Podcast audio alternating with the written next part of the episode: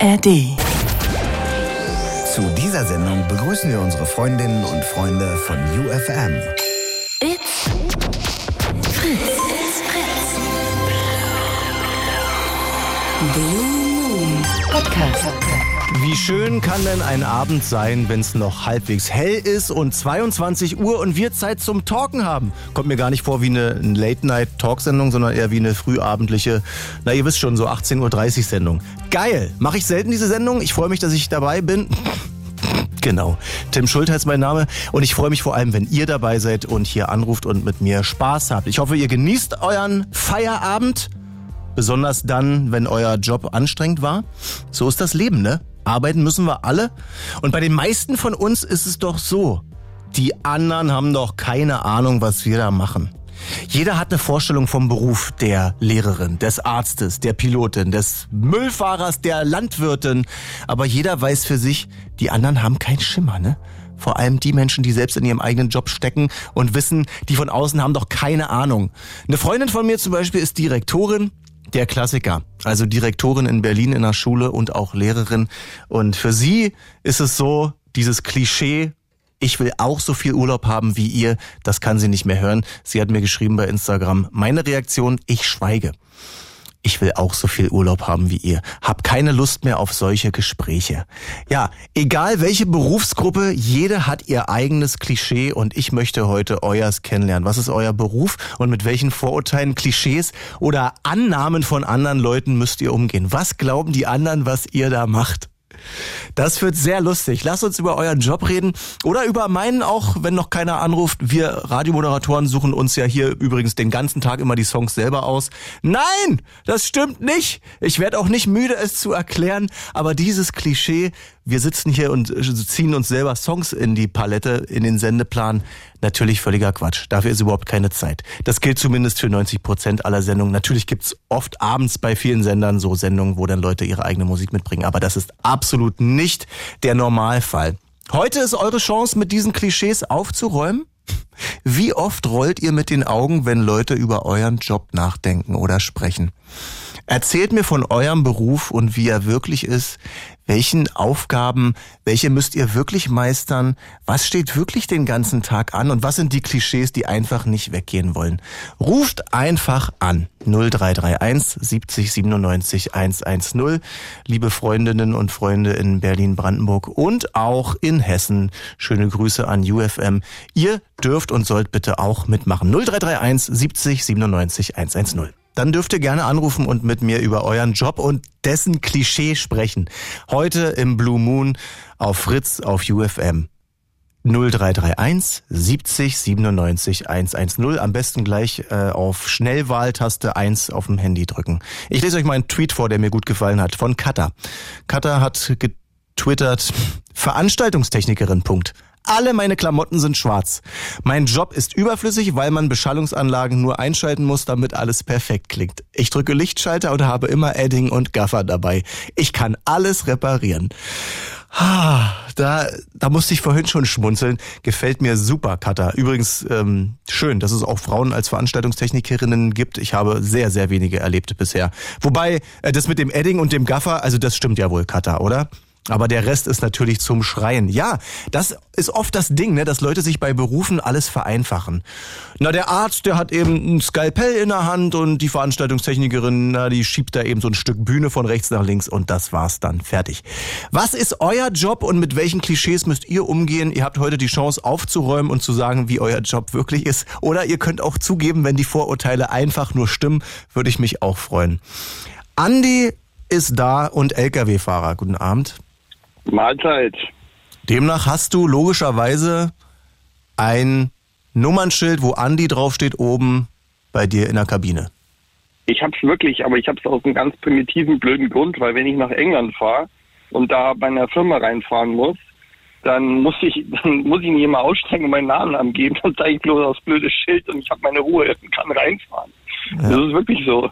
Also es ist, man hat es wirklich teils drinnen. Es ist peinlicherweise wirklich so und es gibt ja, es gibt die Dicken mit einem mit einem Schießer-T-Shirt, die rumlaufen, wo du denkst so, nee, wie, wie kommst du überhaupt in den LKW rein? Also, die gibt's wirklich.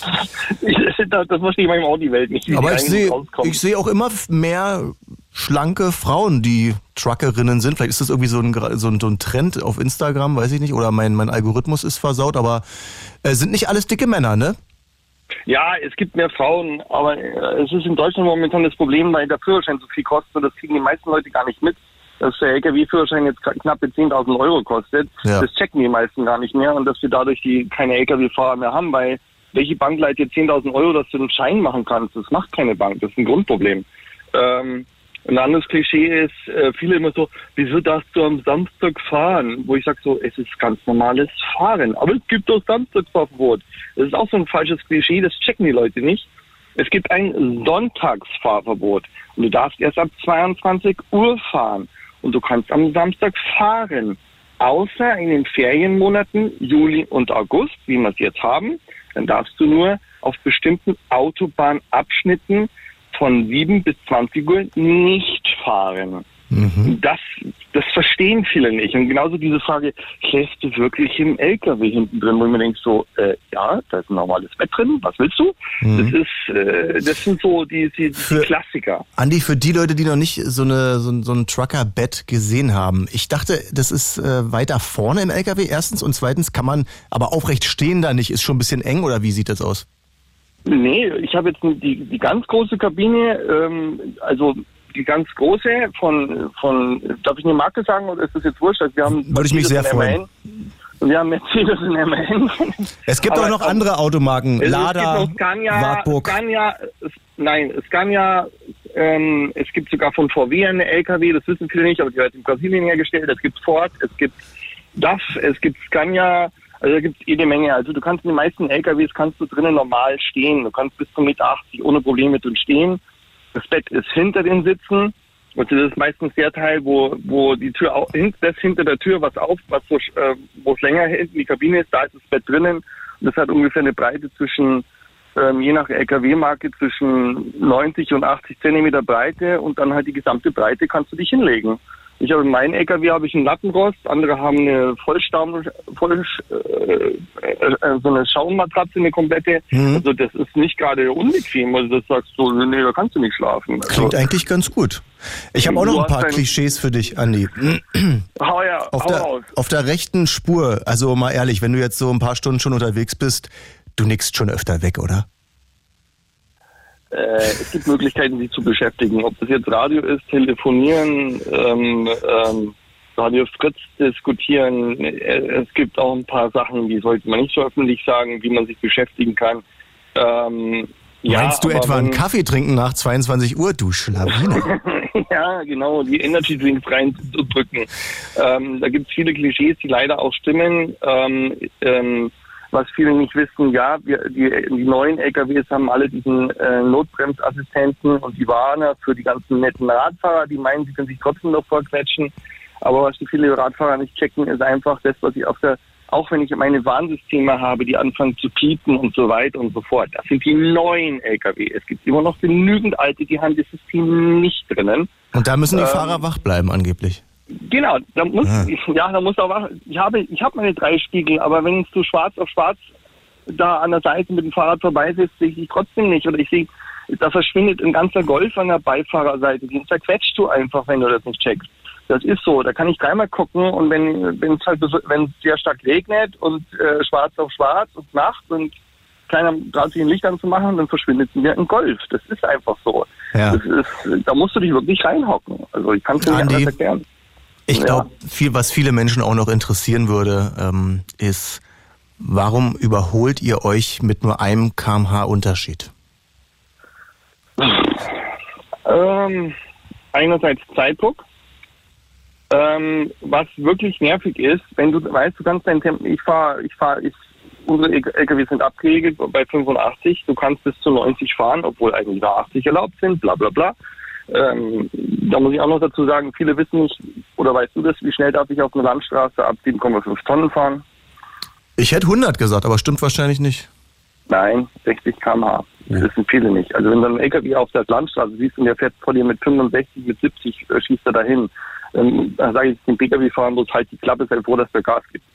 Ähm, warum überholt man? Ich überhole ganz ehrlich, wenn vor mir der LKW dauernd 82 zuckelt und dann auch noch ab und zu die Geschwindigkeit verliert, dann überhole ich ihn, weil aber ist schon, an, also, aber ist schon ist anstrengend, mehr, oder? Du weißt, du musst die nächsten mehr. zehn Minuten muss ich mir jetzt nehmen dafür, ne? Oder wie ist das? Bei einer dauert ja ewig. Autobahn, ja, auf einer dreispurigen Autobahn scheiße ich mir da nichts. Bei einer zweispurigen überlege ich es mir zweimal, sage ich ja auch ehrlich. Ähm, es gibt andere, die, die tun so wichtig und wollen überholen. Und wenn es um 2 km/h geht, die ich persönlich auch nicht verstehe, ähm, aber ich weiß nicht, ob man sich vorstellen kann, aber wenn du halt einen hinterher fährst und der die ganze Zeit vor der Schlangenlinie fährt und irgendwas zwischen, der nicht mal konstant an eine Geschwindigkeit hält, sondern da hin und her zuckelt, irgendwann platzt dir der Kragen und dann überholst du den einfach. Ja. Ist es der innerliche Druck? Ist es einfach die Genervtheit, weil du den, weil du den LKW XY vor dir nicht mehr sehen kannst? Am besten noch mit so einem schönen Kennzeichen, das dich auch schon annervt, weil du weißt so, oh, der kommt nicht aus dem Pötte oder was weiß ich. Oder du kennst, es gibt einfach Firmennamen, die fahren vor dir und du weißt ganz genau, der Kerl schafft das nicht. Der kriegt das Andi? nicht gebacken und, und dann Ja. überholst du. Ich würde sagen, die Leitungen sind voll, Andi. Ich würde noch, noch zum Abschied gerne, äh, nimm uns noch mal kurz mit in deine Kabine. Das Schild hängt da. Hast du eine Lichterkette? Wie hast du dir dein Wohnzimmer da schön gemacht, sodass wir dich erkennen können in Zukunft? Ähm, ich hab, bin eigentlich ehrlich gesagt unauffällig. Ich habe bloß mein Vorne Bild drinnen. Ich mache geschlossenen Autotransport. Das ist eher nochmal eine ganz interessante äh, Sache von das die Autoentwicklung. Das ist auch nochmal so Klischees, die du nicht glaubst und wo du dir nicht vorstellen kannst. Ähm, ich bin ganz schlicht aus. Ich habe keine großen Lichterketten. Ich habe ehrlich gesagt gar nichts drin. Ich mache es mir nur insofern schön, dass ich mir innen vielleicht noch einen Teppich Mhm. mache. Und das war's. Wenn die Leute was Krasses sehen wollen, dann müssen sie schon in deine Schlafkabine kommen, stimmt. So ungefähr, oh, oh, oh, nur die Damen, aber ich bin verheiratet, tut mir leid, nur gegen Bezahlung. Na, dann eben Ja. nur die lesbischen Damen. So zum Quatschen. Oh. Andi, schöne Grüße von Vivian. Die hat mir auf Instagram geschrieben, der Dude mit seinem LKW ist der Hammer. Das bist du. Danke, danke, viel Spaß noch. Einen schönen Abend für dich. Danke für den Anruf. Ciao. Tschüss. Wir sprechen über Jobs heute im Blue Moon. Klischees und Vorurteile. Es ist eigentlich egal, welchen Job ihr habt. Die Chance ist hoch, dass Leute irgendwas darüber annehmen und denken, na, da musst du doch bestimmt immer dieses und jenes machen, ne? Mein Lieblingsklischee ist ja äh, die wackelnde Hand des Chirurgen, ne? Lass dem Chirurgen bitte seinen Drink vor der OP, die Hand muss ruhig gesoffen werden und bitte. Und jetzt alle Ärztinnen und Ärzte in die Leitung und ihr könnt es mir gerne widerlegen oder auch bestätigen, auch mit äh, unterdrückter verstellter Stimme oder falschen Namen, falls ihr mal was zugeben wollt, was ihr lieber nicht öffentlich macht. 0331 70 97 110. Emanuela, hallo. Ist sie da schon? Ja, Ja. ich bin da. Schöne Grüße nach Frankfurt. Du bist Lehrerin. Richtig, ja. Na, ihr habt doch alle immer nur Urlaub, oder? Ja, klar. Und ich fahre auch gerade nicht aus der Schule nach Hause. Was, um ma- 22.15 Uhr. ja, was macht man 22.15 in der Schule? ähm, tatsächlich bin ich krankgeschrieben. Ich habe eine Mandelentzündung und ähm, musste aber jetzt nochmal Vertretungsmaterial kopieren in der Schule, wenn alle anderen nicht da sind. Ja, das jetzt jetzt ist der äh, ne, jetzt rechnet der Kopierer damit nicht und das ganze Equipment. Das rechnet er nicht, äh, damit rechnet er tatsächlich nicht und dann äh, lässt er auch nochmal extra Tinte fließen für mich heute. Ja, Emanuela, welche Klischees und Vorurteile lassen dich Augen rollen oder treffen dich doch wie eine Wunde, weil du weißt, es stimmt? Ähm, also es ist ehrlich gesagt der kurze, angeblich kurze Arbeitstag, ne? Weil wir haben keinen kurzen Arbeitstag, wir haben nur einen kurzen Vorstellungstag unserer Arbeit, die wir schon zu Hause geleistet haben, sag ich immer. Weil wir bereiten ganz viel vor und das präsentieren wir eben im Unterricht. Ohne Ja. jetzt die Nachbereitung und so weiter und so fort. Aber wir haben tatsächlich einen ähm, 24-Stunden-Job. Ich möchte nicht sagen, dass andere Menschen, also vor allem jetzt auch Ärzte, Chirurgen, ne, ähm, nicht noch viel mehr leisten. Aber ja, wir haben einen anstrengenden Job und ähm, wir gehen durch den Alltag immer mit dem Gedanken, oh, das könnten wir doch für das und das Beispiel benutzen und hier und da könnten wir das anwenden. Ach, wie tolle die Blumen jetzt sind, das machen wir bei den Frühblühern nächstes Jahr. Also wir haben immer Schule im Kopf, ganz ehrlich. Genau. Das ist alles, was Ja. euch interessiert. Sag Ähm, mal, ja, wer, wer, nervt, wer nervt eigentlich mehr? Die Schülerinnen oder die Eltern? boah. Schwierige Frage. Äh, die Schüler sind es auf jeden Fall nicht. Ah ja, okay, dann können wir uns den Rest der Antwort in mühseliger Arbeit zusammenbauen. Ganz genau so sieht's aus, ja. Die Schüler sind toll. Und wer mit Kindern arbeitet, e egal welchen Alters, der kann sich glücklich schätzen. Ist auf jeden Fall besser, als mit Erwachsenen zu arbeiten. Emanuela, von sechs Wochen Sommerferien, wie viel hast du da wirklich frei? Sind es sechs Wochen oder eher drei? Ähm, okay, also ich muss ehrlicherweise sagen, in, als ich am Gymnasium war, waren es weniger als sechs Wochen. Ähm, seit ich an die Grundschule gewechselt bin, dann nehme ich mir tatsächlich ähm, fast die vollen sechs Wochen. Das geht also doch mal, ja? Ja, ja, Ja, damit hast das war jetzt ein Eigentor, ne? Jetzt sind die Klischees wieder alle da, Emanuela. Ist ja völlig Nee, klar. nee, nicht, nicht unbedingt. Ich sage ja nicht, dass ich äh, nicht während des Urlaubs auch Muscheln sammle und, äh, und ganz verschiedenen Kies, was wir ja alles in der Woche nach den Sommerferien äh, als äh, Bastelmaterial nehmen. Ne? Ah, okay, bist du an der Grundschule wahrscheinlich oder wo Ich bastelst bin du? jetzt bin ich, äh, jetzt bin ich an einer Grundschule, genau. Ich bin von einem Gymnasium an eine Grundschule gewechselt. Ja, ich denke mal, da haben jetzt viele Leute dann Mitleid mit dir, ähm, wenn du auf Hawaii Muscheln sammelst. Alles für die Arbeit, alles für die Kinder. Aber natürlich, aber man muss sich ja auch erholen. Äh, ich habe auch noch ein ganz, ein ganz bösartiges Klischee und Vorurteil ähm, von, Ja, von, einer, von einer Ex-Ex-Freundin von mir, die ist Hebamme. Und Mhm. die, hat, die hat gesagt, die Lehrerinnen entbinden schlecht. Die hören nicht. Die hören nicht auf die Hebammen, was sie machen sollen. Die sind es nicht gewöhnt, dass ihnen jemand sagt, was sie zu tun haben. Okay, ich habe zwei Kinder bekommen. Ich habe auf meine wunder, wunder, wundervollen Hebammen gehört. Beide Male. Und hiermit auch ein, ein Gruß, ein warmer Gruß an alle Hebammen. Die machen einen tollen Job. Also, ja, wenn die gesagt haben, sagen atmen Sie langsamer, da hast du gesagt, das würde ich schon lieber gerne selber entscheiden oder hast einfach gemacht? Nee, ich habe wirklich gemacht. Ich habe gemacht, was sie gesagt haben. Oder ich habe es zumindest versucht. Ah, Kannst du dich noch ich richtig an die Geburten erinnern? Ist ja so ein krasser Moment, ne? Wo man, also ja, ich kann Frau. mich an beide Geburten erinnern. Die zweite war einfacher als die erste, aber ich hatte, wie gesagt, ich hatte tolle Hebammen und ähm, ja, war halt ähm, ein nicht zu vergessenes Erlebnis. Deshalb habe ich aber auf meinen Fahrlehrer nicht gehört. Ach so. Links abbiegen Ja. und du so, nein. Nee, ich bin links abgebogen, aber wenn da jetzt niemand hinter mir war, dann habe ich nicht eingesehen, warum ich den Blinker betätigen muss. Also solche Sachen. Dann habe ich mit ihm halt diskutiert, weil das es ja total unsinnig ist, da einen Blinker anzumachen, wenn da ja niemand hinter mir ist. Ah ja. Stro wir Ja, wollen ja also- alle Strom sparen, ne? Wir müssen ja nicht extra da Licht anmachen. Ganz genau so sieht's aus. Auch wenn das schon ein bisschen länger her, liegt, äh, her ist seit der äh, Fahrprüfung, aber gut. Wir sprechen hier heute bei Fritz und UFM über euren Job und Klischees und Vorurteile. Und ihr dürft gerne jetzt anrufen und von eurem Job und euren Klischees erzählen. 0331 70 97 110.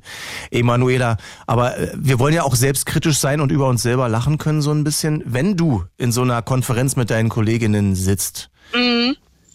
da gibt's bestimmt auch manchmal Momente, wo du denkst, ah, ihr seid Lehrer. Ja, die gibt es tatsächlich Die auch. interessieren mich natürlich auch. Oh Mann. Ich, da, äh, okay, man weiß Vorsichtig, ja hau nicht. mal vorsichtig raus. Hört Ja, keiner zu, wir es sind unter uns.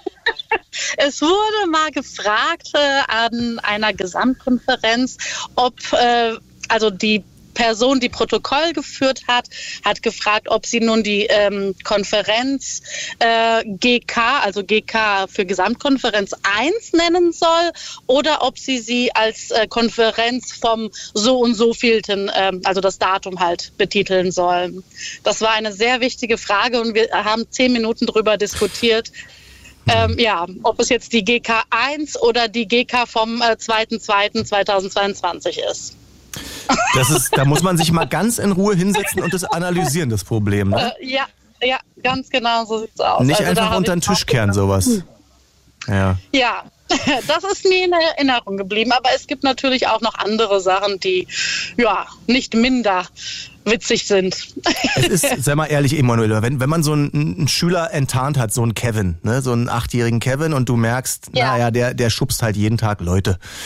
Äh, ist schwer, das Klischee aus dem Kopf rauszukriegen. Nein, ich behandle den wie alle anderen jeden Tag gleich, oder? Oder ist leicht? Ähm, ehrlich gesagt, ist es leicht.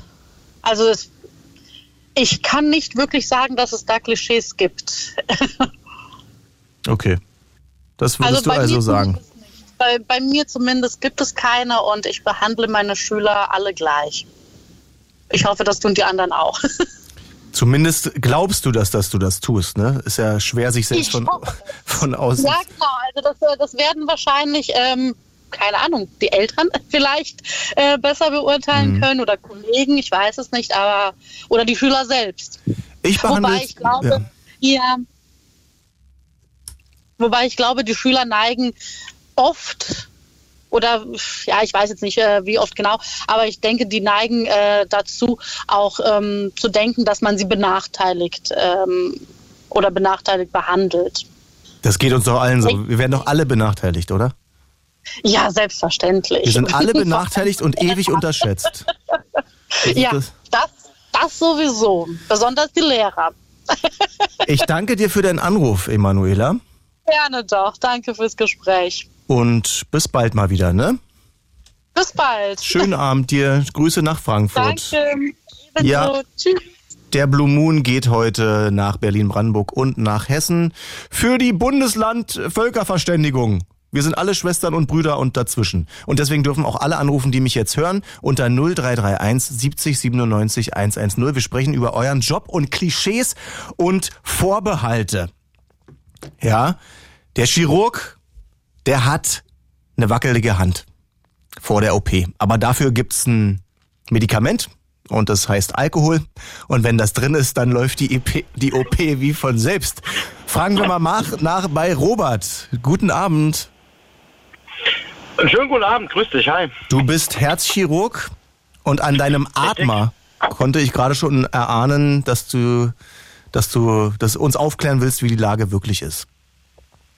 Naja, die Lage ist so, dass unser Gesundheitssystem natürlich echt am Anschlag ist und wir sehr, sehr viel Arbeit, sehr viele Patienten auf sehr, sehr wenige Schultern verteilen müssen, weil sich das kaum noch einer antut, äh, sechs Jahre Medizin zu studieren. Also die Zugangsvoraussetzungen, die sind sehr, sehr hoch.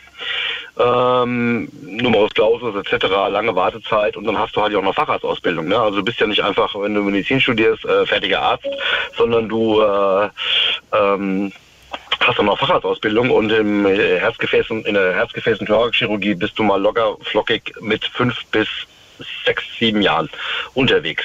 Und dann machst du erstmal kleine OPs, ja. Und keine großen äh, OPs wie Transplantation oder so, ja. Das ist also ist schon und das muss man wollen, das ist klar. Es ist eine enorme Arbeitsbelastung. Du hast eine stehende Tätigkeit, du stehst den ganzen Tag. Also ähm, wenn ich ein OP-Programm habe mit vier bis fünf Punkten, stehe ich mitunter teilweise neun, zehn, teilweise auch mal, äh, wenn Notfälle reinkommen, zwölf, 13 Stunden am Tisch. Und das ähm, ist schon eine enorme Belastung. Und ähm, ja, ich kann das ein bisschen nachvollziehen. Es gibt äh, eine sehr, sehr hohe Scheidungsquote in unserem Beruf, weil ähm, viele Partner das einfach lange nicht mitmachen und weil du oft von zu Hause äh, einfach weg bist ähm, und lange in der Klinik bist und äh, lebst quasi wie in einer Parallelwelt mit deinem Partner, wenn er nicht aus einem ähnlichen Bereich kommt und dafür kein Verständnis hat. Und es äh, führt schon dazu, dass der eine oder andere in seiner Freizeit ein leichtes Alkoholproblem hat. Ja. Also das Klischee, dass wir nicht trinken und dass wir nicht rauchen, das halte ich für äh, ähm, ja, überholt. Ich jetzt nicht. Also Das ich, Klischee, dass ihr Ja. nicht raucht und nicht trinkt, hältst du für überholt? ja. Ja, genau. Also ich glaube, viele, viele, viele, viele glauben immer, Ärzte leben gesund und äh, achten auf ihren Körper und äh, würden nicht rauchen. Und ich kann ja jetzt für die Herzchirurgie zum Beispiel sagen, dass da sehr viele Kollegen rauchen. Ja, ähm, also zumindest ist es in meiner Klinik so. Ja, und ähm, ähm, Alkohol, ja gut, wenn wir feiern gehen, dann können wir richtig feiern. Ne? Aber ich glaube, äh, dass da einer wirklich jetzt betrunken in den OP geht oder eine ruhige Hand hat. Also es ist schon so, dass wenn du irgendwie nach sieben, acht Stunden filigrane Arbeit verrichten musst, also es ist Training, Ja, es ist wirklich so, wenn du äh, ein paar Jahre machst, dann hast du da auch schon auch Routine, wie du deine, deine Motorik gut kontrollierst. Ja, also ein bisschen handwerkliche Begabung gehört einfach dazu. Aber dass da einer mit der Hand jetzt zittert, also du hast nicht immer 100 Prozent eine ruhige Hand in jeder Situation, aber du kannst die Hand ja auflegen oder abstützen und äh, hast ja auch Hilfsmittel, äh, die die Hand ruhig halten oder beziehungsweise äh, diese ermöglichen, dass du ruhig äh, führst, einen Schnitt führst, ja, oder eine Naht äh, anlegst. Also das ist alles überbewertet. Meine okay. die Leute haben da völlig falsche Vorstellungen. Ja. Erzähl uns doch mal, mal ein bisschen allgemeiner. Also du bist Herzchirurg. Viel krasser und ja. spannender wird's ja bei der Chirurgie nicht mehr, oder? Gefäßchirurgie ist auch noch sehr äh, schwer umkämpft und kann nicht jeder, wenn ich, korrigiere mich gerne, wenn ich falsch liege, aber Herzchirurg ähnlich, oder? Ja, es ist halt ein Fachgebiet, wo du keinen Spielraum für Fehler hast. Wenn du in der Herzchirurgie bei der Operation einen Fehler machst, dann hat er meistens sehr fatale Auswirkungen oder in der Regel sehr fatale Auswirkungen für das Leben von den Patienten. Das muss man wissen. Aber ich würde nicht minder sagen, dass Neurochirurgie bei einem Eingriff am Hirn, ja, am Gehirn, dass das weniger äh, komplex und äh, herausfordernd ist. Also mhm. ich würde aber schon sagen, dass die Herzchirurgie, im Besonderen die Kinderherzchirurgie, auf jeden Fall eine große Herausforderung darstellen. Definitiv. Was ja. ist das Schwerste? Äh, die OPs wahrscheinlich? Und wenn ja, äh, was bei der OP? Dass man, musst du wirklich mit der Hand so Millimeterarbeit machen oder sind es mittlerweile alles Maschinen, Kameras und äh, Geräte? Nein, ich arbeite sehr oft, also fast ausschließlich mit einer Lupenbrille. Ja, bei einer Transplantation brauche ich die jetzt nicht. Ja, da sind die, das ist, ich sage mal, viele haben immer die Vorstellung, dass eine Herztransplantation oder eine Herz-Lungen-Transplantation äh, die komplexeste Operation ist. Sie ist herausfordernd, ohne Frage, ist eine sehr, sehr große OP. Aber eine Herztransplantation, also ich habe da auch immer völlig falsche Vorstellungen früher gehabt als Laie oder als Student. Das ist eine handwerklich sehr einfache Operation herausfordernd wird es nur dann, wenn die Patienten voroperiert sind oder jetzt zum Beispiel ein Kunstherz vorher hat oder ein Kunst-Linksherz-Unterstützungssystem oder multiple voroperiert waren und eine Narbenbildung haben, dann kann es teilweise ein bisschen schwieriger werden, das neue Spenderherz an die vorhandenen Gefäßstümpfe anzupassen. Ähm, ansonsten ist es zum Beispiel eine sehr rustikale Einfach-OP, ja, die man ohne Lupenbrille ausführen kann und für sehr viele komplexe Operationen, gerade Bypass-OPs oder Operationen an Klappen, arbeitest du mit äh, einer Kopfleuchte und mit einer Lupenbrille, mit einer, ja, je nach Operation Dimensionen zwischen fünf und zwölffacher Vergrößerung. Und mhm. das konditioniert man im Laufe des Lebens. Also du lernst wirklich, sage ich mal, sehr fokussiert, zu konzentriert zu arbeiten und äh, und ähm, ich sag mal so herausfordernd finde ich zum Beispiel ähm, bereits voroperierte Patienten, komplexe Eingriffe an Herzklappen bei Kindern äh, mit Gefäßmissbildungen und oder eine komplexe Bypass-Operation äh, mit einer Klappenkombination bei vorbereiteten Patienten. Also kann man nicht das sagen, das ist einfach oder schwer.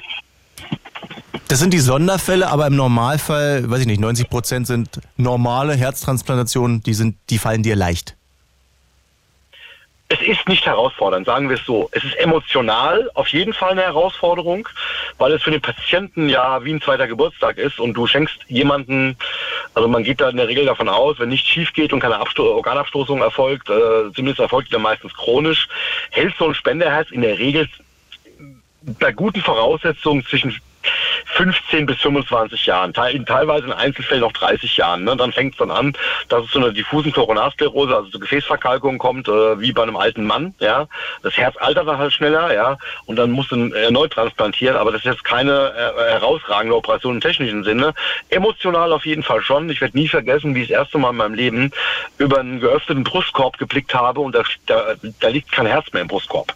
Ja, du schaust in die Brust eines Patienten und das Herz ist einfach weggelegt, weil es in der Schüssel einen halben Meter neben dir liegt. Ja? Und du äh, bereitest äh, quasi die Fehlstimme für die Transplantation vor. Das ist schon ein sehr bewegender Moment und vor allem, wenn das implantierte Herz dann von selbst anfängt zu schlagen.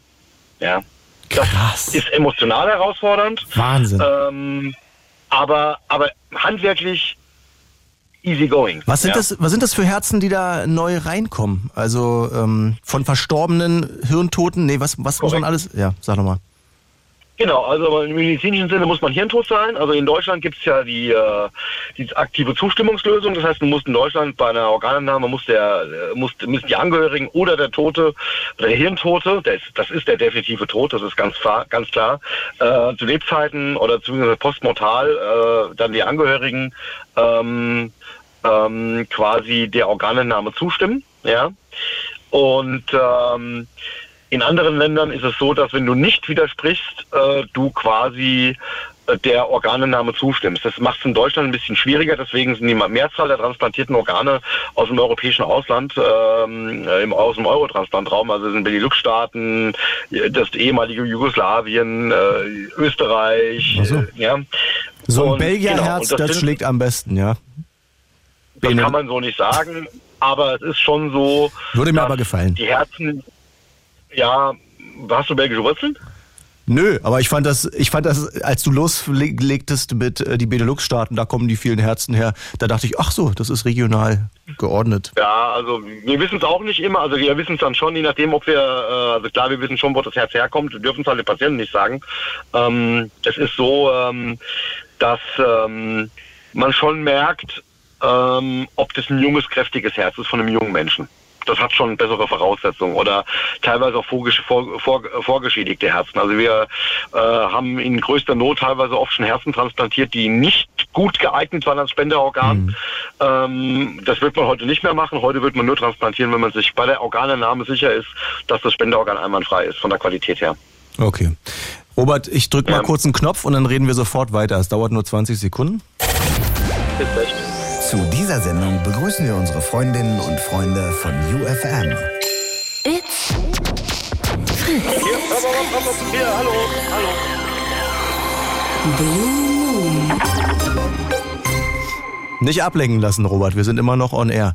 Ihr hört Fritz und ihr hört ja. UFM. Ich grüße euch und sage euch, wir sprechen heute über euren Job und über Vorurteile und Klischees. Wir haben schon eine Lehrerin dabei erwischt, wie sie ihre eigenen Lehrer doch ein bisschen lehrerhaft fand in ihrer Lehrerkonferenz. Aber sonst hat sie geschworen, dass sie alle Schülerinnen und Schüler gleich behandelt. Jetzt haben wir einen Herzchirurgen hier dran. Ihr dürft auch anrufen, egal was euer Job ist, her mit den Klischees und Vorurteilen, räumt damit auf oder bestätigt sie auch.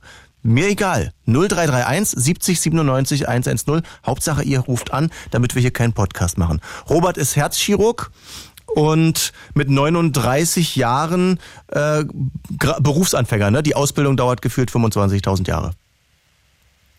Ähm, ich bin in der Tat jetzt seit äh, dreieinhalb Jahren Facharzt, ja, in der Tat. Nö, ich mache das schon ein paar Jahre. Ja, aber Ich es, habe äh, Regelstudienzeit, Abitur, Abitur mit 19, Regelstudienzeit und ich war mit äh, 26 Jahren Studium fertig. du bist Herzchirurg. Ähm, die Klischees sind auch, glaube ich, dass das extrem anziehend ist, sexuell für, für andere, ob Frauen oder Männer, dass ihr extrem intelligent seid und ja, das würde mich mal interessieren, ob du auf diesem Wege schon etwas erlebt hast. Sexuell interessiert dich? Ich stelle mir vor, du bist Ja, auf einer Party und sagst, äh, der eine sagt, ja, na, ich arbeite im Büro und du sagst dann, ich bin Herzchirurg. Ja, also ich hänge das meistens gar nicht so an die große Glocke. Also ich bewege mich in einem Dunstkreis, der relativ normal ist von den Jobs her. Also das sind viele Banker, viele Betriebswirte, äh, normale leitende Angestellte. Klar, es sind überwiegend Akademiker. Es ist schon oft so, dass man sich im selben Personenkreis so ein bisschen bewegt. Ich hänge das meistens gar nicht an die große Glocke, weil ich will ja auch in meiner Freizeit abschalten. ne? Ich arbeite sehr, sehr viel und hart. Das kann man auch schon so sagen, glaube ich. Aber es ist schon so, dass ich das nicht jetzt irgendwie da mit hausieren gehe. Ja, wenn es dann rauskommt und wenn ich sage, ja, es scheint wohl nicht ganz unanziehend zu wirken. Aber ich sage den Leuten auch immer, es ist ein harter Job und ich bin kaum da. Ja. Also ich glaube, als Pilot ist man öfter zu Hause. Ja, krass. Ich finde die Arbeitszeiten von Ärztinnen und Ärzten auch krass. Ist auch in der, ähm, ja, in der Klinik noch krasser als in, ja, wenn man jetzt irgendwo angestellt ist in einer kleinen Praxis oder so, oder?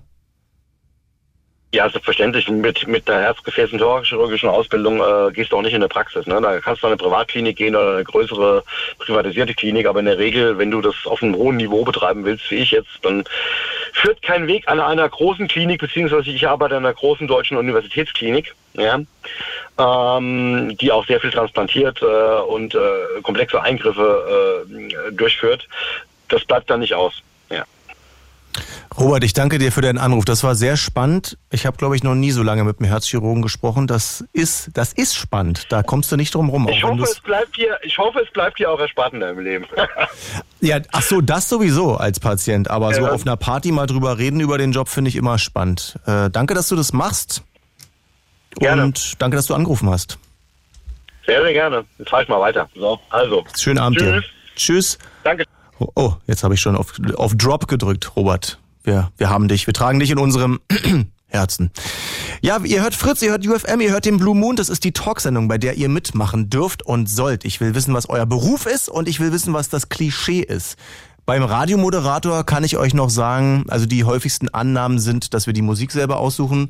Völliger Quatsch dass wir, also naja, es ist kein Klischee, es ist eher so eine Frage, die immer kommt, lest ihr ab oder sprecht ihr frei? Und ich kann das immer nicht in einem Satz beantworten, weil es gibt Momente, wo ich ein paar Zeilen 100 Prozent ablese, aber ich würde sagen 80 Prozent in meinen Sendungen mittlerweile recht frei mit Stichpunkten, so würde ich es vielleicht nennen.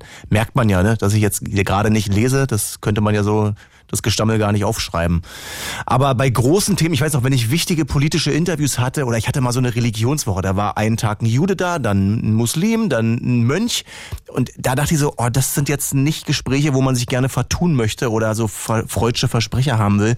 Da habe ich dann auch ein bisschen mehr abgelesen, aber wenn ich über Musik rede oder mit euch hier live, alles so. Könnte aber auch daran liegen, dass es nicht meine erste Sendung ist, sondern schon meine dritte.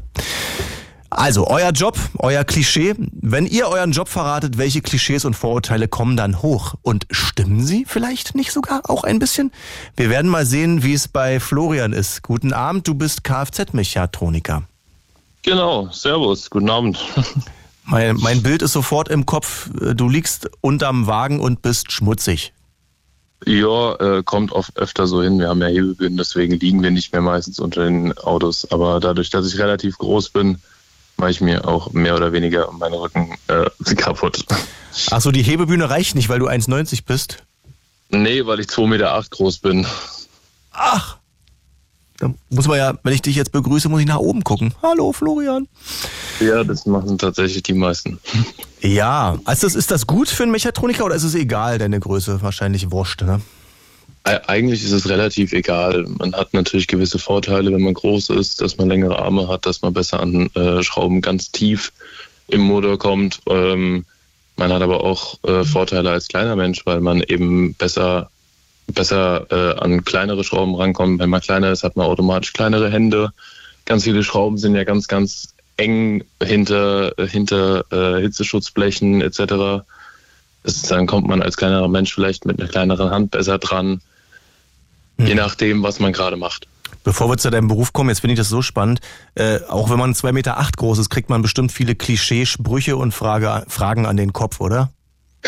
ja, das Ding ist, ich bin äh, nebenbei noch, äh, mache ich gerade meinen Rettungssanitäter und äh, im Rettungswagen beispielsweise kann ich auch nicht gerade stehen. Das funktioniert nicht.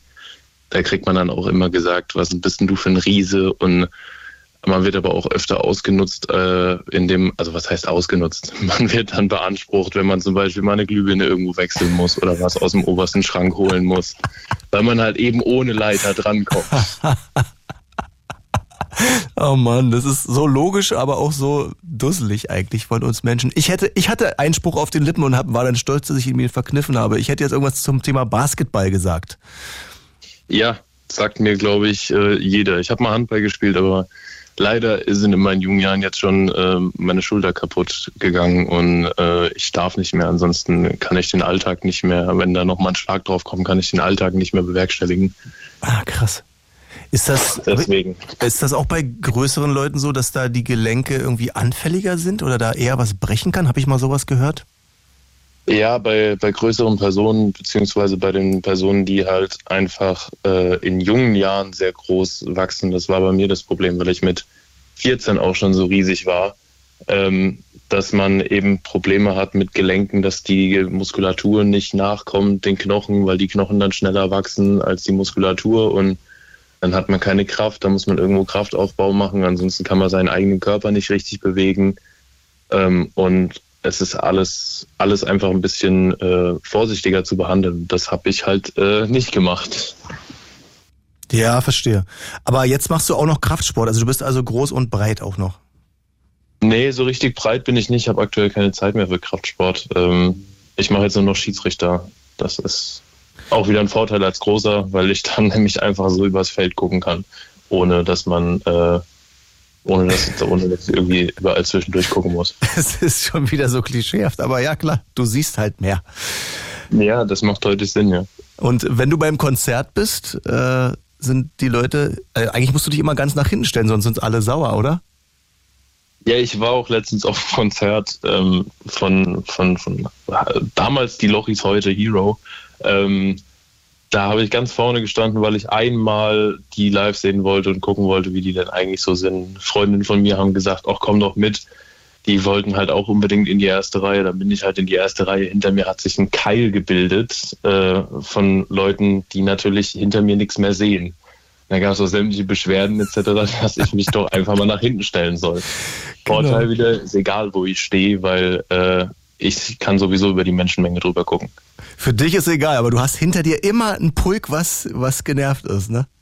Ja, ich habe hinter mir immer so einen, so einen Keil, der sich bildet aus, aus einem Raum. Also enge Probleme gibt es bei Konzerten nicht. Ach so, jetzt verstehe ich das mit dem Keil. Du meinst, äh, hinter dir lichtet es sich, weil da keiner stehen will? Ja, genau, genau. ist doch eigentlich ganz geil, ne? Ja, also wie gesagt, bei mir drückt keiner irgendwie. Ich, hinter, mir stellt, hinter mir stellt sich nur jemand, wenn es wirklich sein muss, weil halt hinten dran einfach keiner mehr was sieht. Ja, ich wäre gern mal, ich wäre gern mal zwei Meter acht. Ey, wirklich, wer mir dumm kommt, ich würde dem einfach nur auf den Kopf spucken und denken, tch, hau ab. Aber zu deinem Beruf, Florian. Du bist Kfz-Mechatroniker. Wir wollen ja über Berufe und deren Klischees und Vorurteile sprechen. Welche hast ja. du denn noch so? Wissen denn mittlerweile alle, dass das Mechatroniker heißt? Viele sagen wahrscheinlich noch Mechaniker. Ja, viele sagen Mechaniker, aber da wir mittlerweile in den Autos äh, deutlich mehr Elektronik haben als Mechanik, also ja, so 50-50, ähm, ist ja der Beruf umbenannt worden. Das kommt auch direkt zum nächsten Klischee. Einerseits natürlich, dass alle denken, dass wir äh, den Computer reinstecken und der Computer uns ausspuckt, was denn äh, der Fehler ist was natürlich nicht so ist, weil wir nur vom Tester, also von dem Gerät, was, also von dem Tester, der uns die, die Binärcodes vom, vom Bussystem ausliest, ähm, der verrät uns nur, was denn gerade nicht funktioniert. Der kann sagen, dass, dass eine Leitung vielleicht irgendwo durch ist oder dass er keine Kommunikation hat. Ob die Leitung jetzt durch ist oder sie auf Masse liegt oder vielleicht das Steuergerät kaputt ist etc. Das müssen wir alles selbst rausfinden. Der Computer sagt nur, da stimmt irgendwas nicht in dem Bereich. So, der Bereich erstreckt sich aber dann von Motorhaube vorne im, beim Motorsteuergerät bis vielleicht hinten zu einem Knotenpunkt äh, im Kofferraum. Okay. Das ist so ein typisches Ding, dass alle denken, dass wir einfach den, äh, dass wir einfach unseren, unseren Computer anschließen und der einfach sagt, das und das machen und dann wäre das Problem behoben. Ist es denn besser geworden? Also ich meine, jetzt wo wir so viel von Technik reden und KI und was uns alles noch angeblich ersetzen soll, könnte man ja, und die Autos werden ja auch immer elektronischer, äh, könnte man ja schon denken, dass das so ist, aber ist immer noch sehr viel Handarbeit und selber gucken, ja? Ja, sehr, sehr viel, weil es wird eigentlich immer mehr.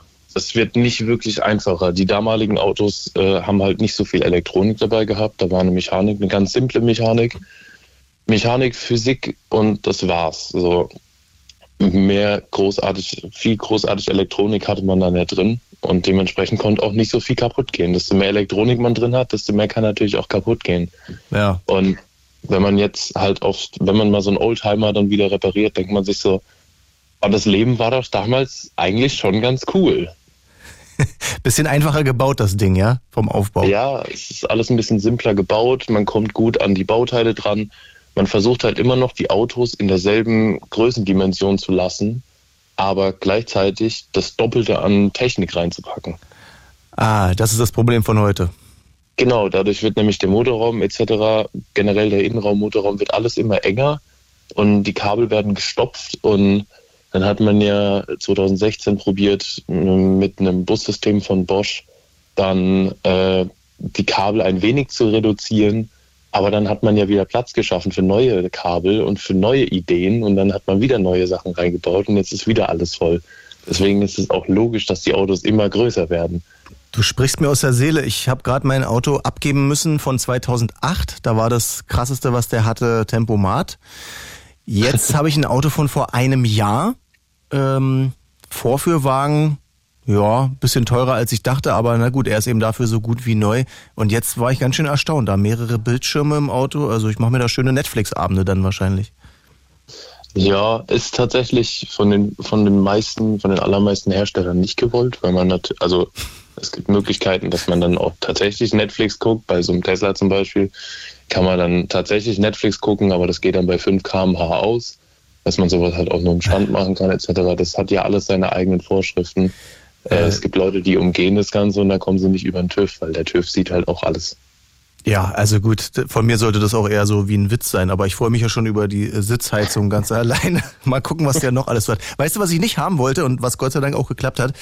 Ein äh, Kofferraum, den man nur durch eine 30-sekündige elektronische Anhebung oder Senkung öffnen kann. Also nicht mehr per Hand einfach zuknallen. Dann geht die Elektronik kaputt. Das hasse ich.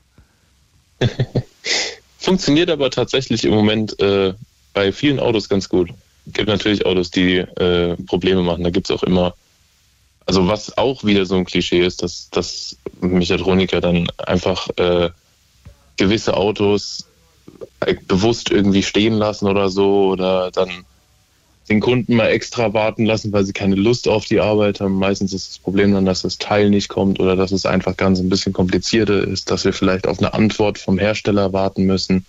Und da ist es halt genauso auch mit den Heckklappen dass es dann halt sein kann, dass wenn man ein Fahrzeug von einem Hersteller hat, dass der Hersteller bereits das Problem kennt und dann eine Rückrufaktion ist oder dass man da umkodieren muss, eine andere Kodierung reinmachen muss, die dann bereits zur Verfügung steht oder ein neues Steuergerät oder einen neuen Motor. Es kann das ist auch immer herstellerabhängig. Ich habe ich hab noch ein Klischee für dich. Ähm, du als Mechatroniker, du hast selber eine total geile Karre und die ist tiefer gelegt und die macht. Äh, ich bin aktuell im Ende der Ausbildung. Deswegen, ähm, um, äh, um das dann zu bestätigen, als, als Kfz-Mechatroniker in Ausbildung hat man noch nicht das Geld wirklich dazu. Aber man holt natürlich das Beste raus. Also schafft man sich eigentlich ein relativ kleines Fahrzeug an, was bei mir halt schon wieder schwierig wird. Aber man schafft sich in der Regel ein kleines Fahrzeug an und versucht das äh, aufs Äußerste zu tunen. Aber wenn man ein guter Kfz-Mechatroniker ist, lässt man das alles eintragen.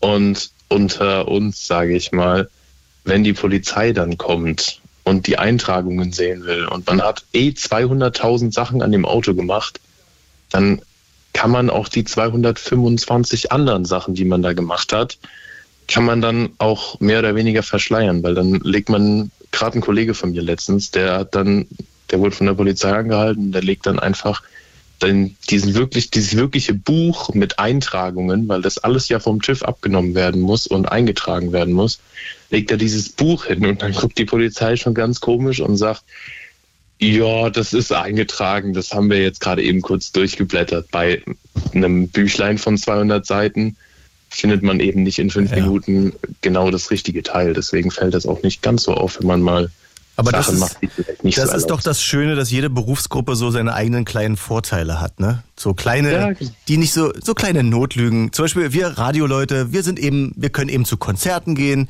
Die Blumenfrau hat die schönsten Blumen zu Hause und du Du hast eben Flügel am Auto und kannst fliegen und die Polizei merkt's nicht. So ähnlich, ja. Ich danke dir für deinen Anruf, Florian. Das war spannend. Cool, gerne, ja. Auch mit jemandem äh, zu sprechen, der über zwei Meter ist, finde ich auch spannend, ähm, weil, ja, das, du stichst halt raus, was soll man sagen? Ja, irgendwo schon.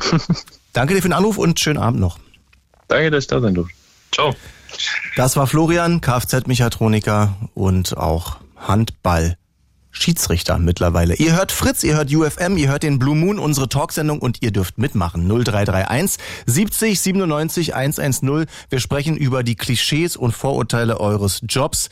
Das ist so schön. Jeder hat einen, also fast jeder oder jeder, jeder hat mal einen gemacht und dann gibt's die Leute, die da Annahmen drüber haben über diesen Beruf und dann können wir herausfinden, ob das stimmt. Jetzt wird's, glaube ich, richtig lustig. Ich bin sehr gespannt. Hier ist Lilly aus Friedrichshain. Guten Abend. Hallo. Du bist Pole Dance Trainerin. Ja, ganz genau. Besser wird's heute wahrscheinlich nicht mehr. Naja, also das ist ja nur wirklich, also die Sprüche und DMs auf Instagram, die würde ich gern mal sehen, die eine Pole Dance Trainerin bekommt. Ja, das sind einige. Erzähl doch mal, also kann man, also, man, du lebst davon, du machst es jeden Tag oder wie ist der Job erstmal aufgebaut? Also ja, also ich glaube, ähm, ganz viele Pole Dance Trainer haben die ganzen typischen ähm, Vorurteile. Ich jetzt, äh, ich selbst, habe mein eigenes Studio.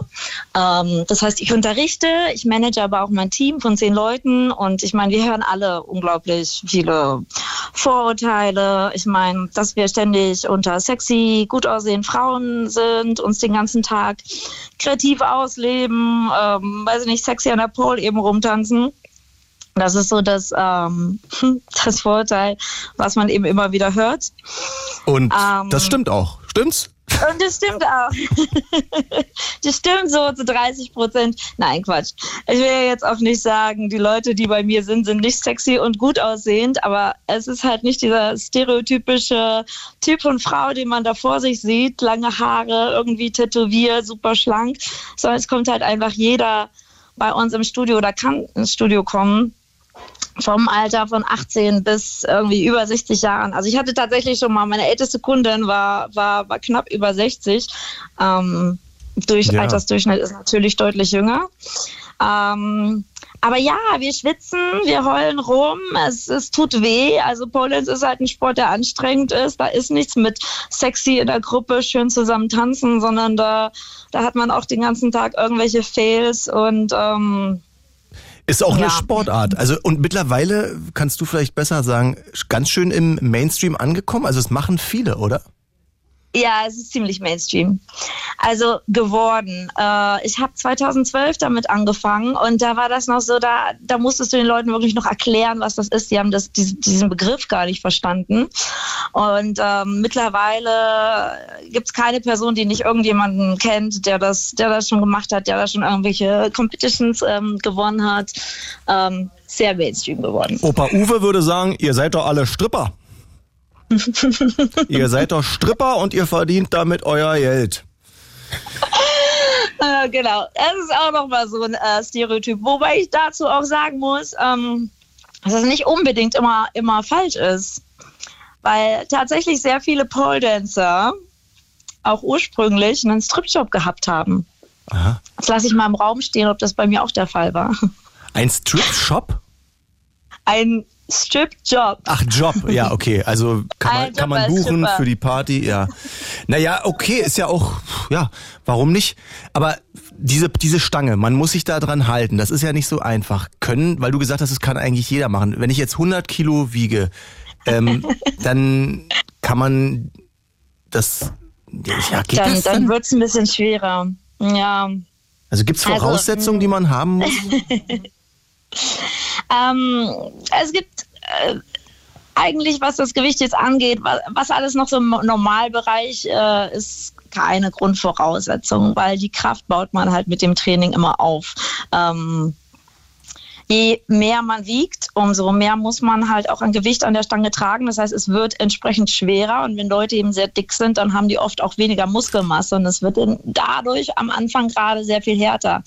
Aber gerade bei meinen Kursen, wir fangen halt sehr anfängerfreundlich an, so dass wir, so dass wir auch einfach mit sexy Bewegungen, mit den Füßen auf dem Boden, mit dem Körper auf dem Boden anfangen. Ähm, wo man sich jetzt nicht ab der ersten Stunde hochhieven muss. Ähm, Sondern so ein bisschen um die Genau. Stange herumtanzt. ganz genau. Ich habe auch So noch, ein, noch ein Klischee für eine Pole Dance Trainerin. Ihr habt so Ja. ein Ding natürlich alle im Schlafzimmer. Eine Stange. Ähm, tatsächlich hatte ich mal eine Pole-Stange in meinem Schlafzimmer und ich kenne einige, die es haben. ja, warum auch nicht, oder? Äh, ja, war ganz geil eigentlich. Also irgendwann äh, wo, hat dieser Beruf so viel Zeit bei mir ähm, gefressen, dass ich die Pole einfach nicht mehr, nicht mehr in meinem Schlafzimmer sehen äh, wollte. Also ich sah wollte nach auch Arbeit Feierabend aus. haben. Sah nach Arbeit aus. Verstehe. Aber die Spiegelwand ist immer noch da im Schlafzimmer tatsächlich. Ach, gut zu wissen. Ja. ja, ich musste mich halt auch beim Training sehen. Ja, bei der Arbeit. Es geht nur um Arbeit, ist doch völlig klar. Bei der Arbeit, ja, ganz genau. Gibt es noch Vorurteile und Klischees, ähm, die Pole Dance Trainerinnen oft hören? Jetzt, ich würde sagen, ein Klischee ist auch, das machen nur Frauen. Sage ich jetzt einfach mal so. Frage, frage ich einfach mal so.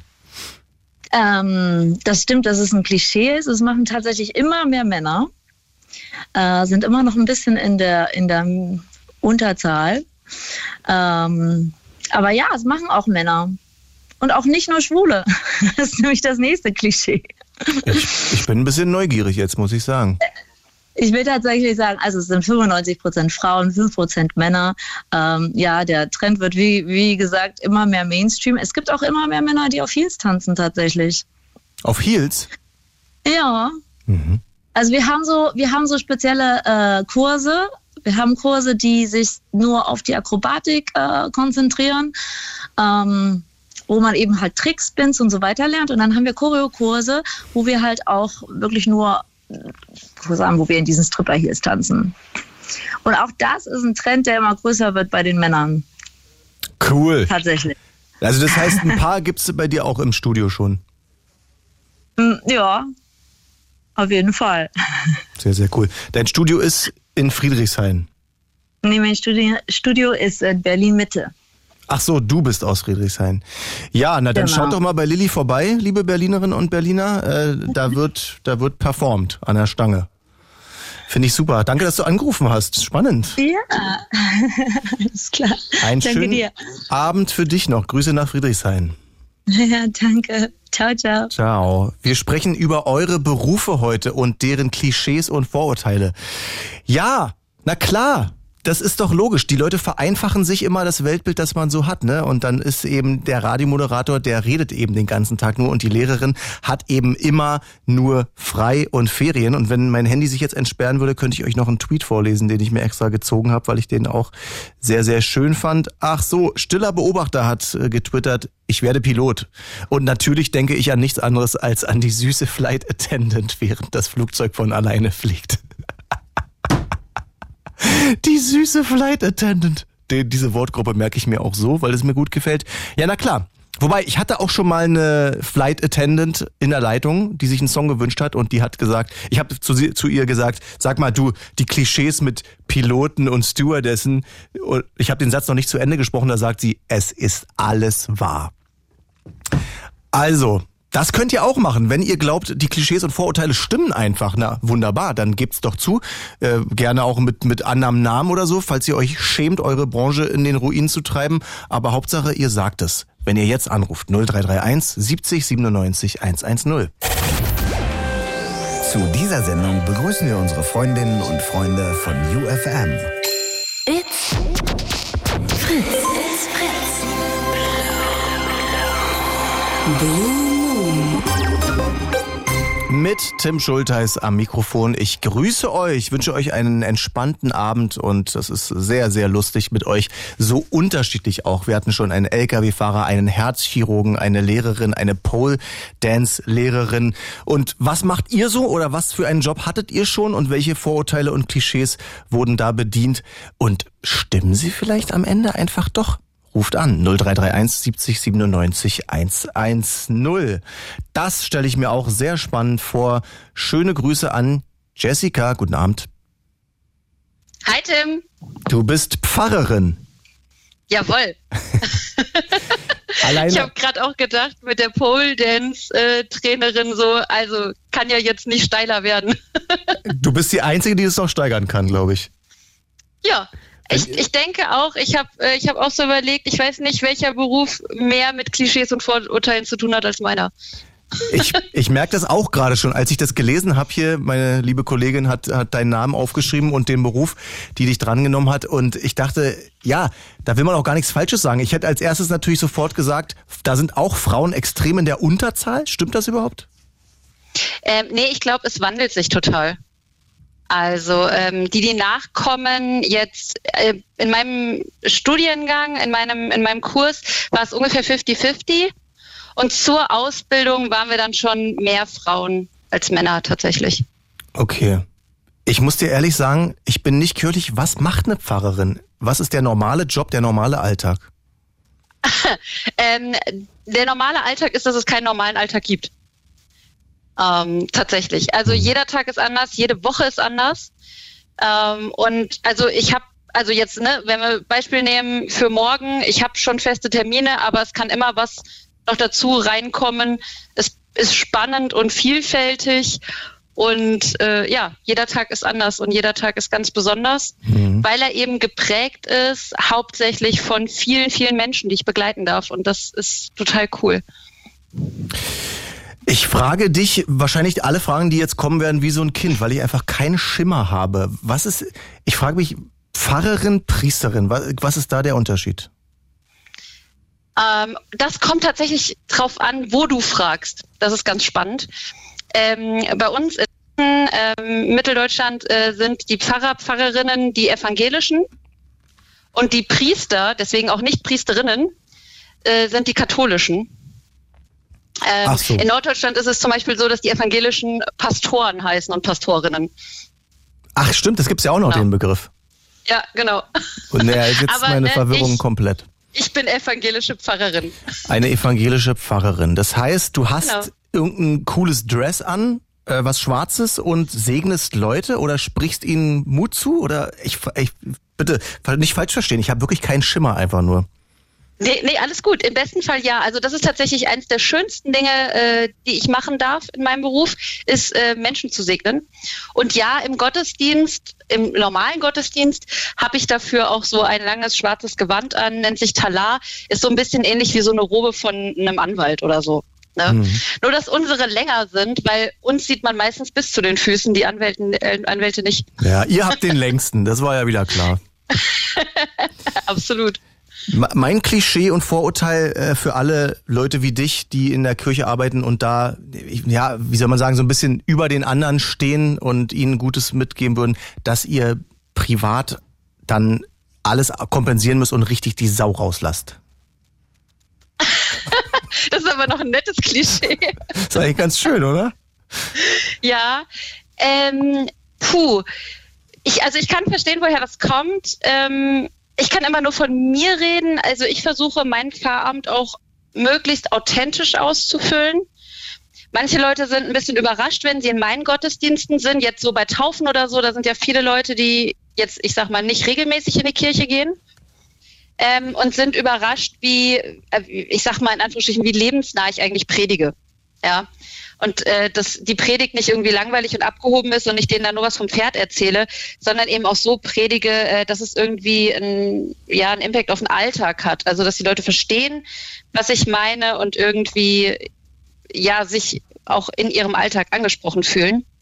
Mhm. Und ich glaube, das gelingt mir auch ganz gut, ähm, im Pfarramt immer noch ich selbst als Person auch zu sein und so ein ganz kleines bisschen kann man es auch nicht trennen. Also ich glaube, so ganz hundertprozentig privat bin ich auch nie unterwegs, weil das eben mehr als nur ein Job ist. Ja.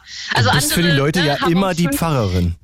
Ja, absolut. Andere Leute haben um 5 Uhr Feierabend ne, und lassen irgendwie ihre Akten im Büro liegen. So, ich nehme meinen Beruf, meine Berufung ja überall mit hin. Ich kann es nicht ausschalten. Das finde ich krass, aber deswegen musst du diesen Job wahrscheinlich auch machen. Das wäre meine nächste Frage gewesen. Äh, wird man dazu berufen? Macht man da eine Ausbildung bei der IHK? Äh, äh, hast du die Erleuchtung auf dem Berg gefunden? Wie wird man Pfarrerin? Ähm, ja, ich, also ich glaube, wir haben ganz, ganz unterschiedliche Berufsbiografien. Es gibt sehr viele ähm, Späteinsteiger und Quereinsteiger, die diesen Ruf, in Anführungsstrichen, wenn man davon reden möchte, ähm, auch erst später erfahren. Ähm, es ist ein Studium. Es gibt äh, einen berufsbegleitenden Masterstudiengang. Das heißt, wenn du schon irgendwie norm äh, Anführungsstrichen normalen Job hast, kannst du das mit so Wochenendkursen machen. Aber der, der Standardweg ist eigentlich, äh, du studierst Theologie an der Universität, betreibst das erstmal wissenschaftlich. Und dann machst du parallel, also wie eine Lehrerin, ein Lehrer ein Referendariat, machst du eben in der Kirche ein Vikariat. Das heißt, du bist dann zwei Jahre lang in einer Gemeinde bei einem Pfarrer oder einer Pfarrerin und lernst dann in der Praxis, was dazu gehört. Mhm. Ja. Was ist das, hast du eigentlich schon so ein bisschen angedeutet, Leute segnen und denen was Gutes zusprechen, das ist das Beste an deinem Job. Was ist das Nervigste mhm. an deinem Job? Verwaltung. es ist wirklich, also ne, ich, ich habe angefangen zu studieren und war so, ja, in der Gemeinde und Gottesdienste feiern und taufen und trauen und beerdigen und irgendwie die Leute begleiten an ihren schönsten, aber auch manchmal eben an ihren schlimmsten Tagen und für sie da zu sein ne, und, und wirklich Seelsorge zu betreiben und so nah an den Menschen zu sein. Tatsächlich ist es so, dass ich angefangen habe in meiner ersten eigenen Gemeinde und das war am Anfang so 80 Prozent Verwaltung. Ähm. Und das hat mich ein bisschen schockiert. Der Abturner ja. schlechthin. Absolut, ja, aber ich bin auch mittlerweile ein bisschen entspannter geworden. So am Anfang willst du ja noch alles richtig machen, ne? Und reagierst auf je, jede E-Mail von von der Verwaltung oder so und willst es sofort machen. Ich bin echt ein bisschen entspannter geworden, was das angeht. Und denke mir dann, nee, also ich habe jetzt, weiß ich nicht, in der Woche äh, zwei Beerdigungen und einen normalen Sonntagsgottesdienst und eine Taufe. Dann bleibt halt die Verwaltungsanfrage jetzt auch mal eine Woche liegen. Und dann ja. mache ich das halt erst nächste Woche. So. Also Menschen gehen immer vor Verwaltung. Immer. Absolut. Deswegen mache ich auch nur alle paar Jahre Steuererklärungen, kann ich absolut nachvollziehen. Jessica, die Kirche hat es ja nicht leicht in den letzten Jahren. Mhm. Du bist zwar evangelisch, aber es gab wieder Rekordausstiege aus der katholischen ja. Kirche. Missbrauchsfälle kommen ans Licht noch und nöcher und der Ruf ist dahin, sag ich jetzt. Äh, ja. Ist mehr als ein Klischee. Wie gehst du damit um? Ähm, ich gehe tatsächlich so damit um, dass ich sage, wir müssen das tun, was Jesus gemacht hat, also back to the roots. Und zwar nicht uns sonntags in unsere Kirchen setzen und warten, dass äh, Leute kommen, weil die kommen nicht mehr. Ähm, das ist überhaupt nicht mehr attraktiv. Also ich gehe selber auch sonntags nicht in Gottesdienst, wenn ich nicht selber den Gottesdienst halte, äh, wenn ich mal Urlaub habe oder so. Ähm, nee, wir müssen tatsächlich, also wir dürfen nicht warten, dass die Leute zu uns kommen, sondern wir müssen dahin gehen, wo die Leute sind. Und in meinem äh, konkreten Fall heißt das, äh, dass ich ganz viel auf Instagram aktiv bin und da viel mache und einfach die Leute mitnehme in meinen Alltag und äh, zeige, dass Glaube so viel mehr ist, als die Institution Kirche daraus macht. Mhm. Und ich das Glaube eben auch was mit deinem Leben zu tun haben kann und dein Leben bereichern kann. Und versuche so ein bisschen die Leidenschaft, die ich dafür habe, äh, in die Welt zu tragen und manchmal gelingt es mir auch, Leute damit anzustecken. Das finde ich gut. So, dann hau mal raus. Dein Instagram, jetzt sind wir natürlich alle neugierig. ähm, Kekskrümel. K-E-X und dann der Krümel mit UE. Klingt erstmal lustig. Ja, äh, genau. Viele Le Leute fragen, hä, Kekskrümel, warum Keks? Ähm, an meiner Uni war das so aufgeteilt, also man kann Theologie studieren ähm, auf eben das Ziel kirchliches Examen, das waren die Kecksler, Kekslerinnen oder auf Lehramt. So. Und ähm, genau, dann waren wir irgendwie die Keksler. Also Tim Schulter ist, folgt dir jetzt, folgt Kekskrümel und ich werde mal schauen, was du da so treibst. Finde ich sehr, sehr spannend. Cool. Ja. Danke, mit dir darüber gesprochen zu haben. Und ich muss sagen, als Musiker, aus Musikersicht bin ich einfach nur neidisch. Ihr habt halt diese Venues, wie wir sie nennen, äh, in, in genauer gesagt Kirche, Gebäude, die in jeder Stadt stehen, mitten auf dem Marktplatz, wunderschön und riesig. Ey, das ist ein kleiner Wettbewerbsvorteil für euch eigentlich, ne? Ja, und ey, wie, wie schade, dass wir die so, so oft leer lassen. Also ja. ich bin dafür absolut was draus zu machen, ja. Ähm, wir, weiß ich nicht, in einer von meinen Kirchen, also ich habe drei Gemeinden, insgesamt drei Dorfgemeinden, in einer von meiner, meinen Kirchen feiern wir einmal im Jahr einen queeren Gottesdienst, ja, und dann wird die Kirche rundherum außen in Regenbogenfarben beleuchtet und die steht auf so einem kleinen Hügel, das heißt, man sieht sie vom ganzen Tal aus und das ist einfach geil. Ja, cool. und das, das lockt Leute an und ähm, ja, wir müssen viel mehr, also ich finde, wir haben diese Räume, wir müssen viel mehr damit machen und auch unsere Räume öffnen. Aber jetzt sind wir ein bisschen weggekommen von den Klischees. naja, Nö, finde ich eigentlich gar nicht. Oder wenn, wenn, du noch eins hast, hau gerne raus. Ähm, ich fand, wir haben schon ein paar abgearbeitet. Also das, dass das es mehr Männer sind. Mir, ja, hau raus. Hm? Ja, ja, das Genialste, was mir im, im Studium noch äh, passiert ist, als ich gesagt habe, ich äh, studiere Theologie, ich äh, möchte Pfarrerin werden, ähm, war, dass mir einem Studentenwohnheim äh, dann ein paar Tage später gesagt hat, äh, warum isst du denn Fleisch? Dann sage ich, warum soll ich denn kein Fleisch essen? Ja, du musst doch Gottes Schöpfung bewahren. Mhm.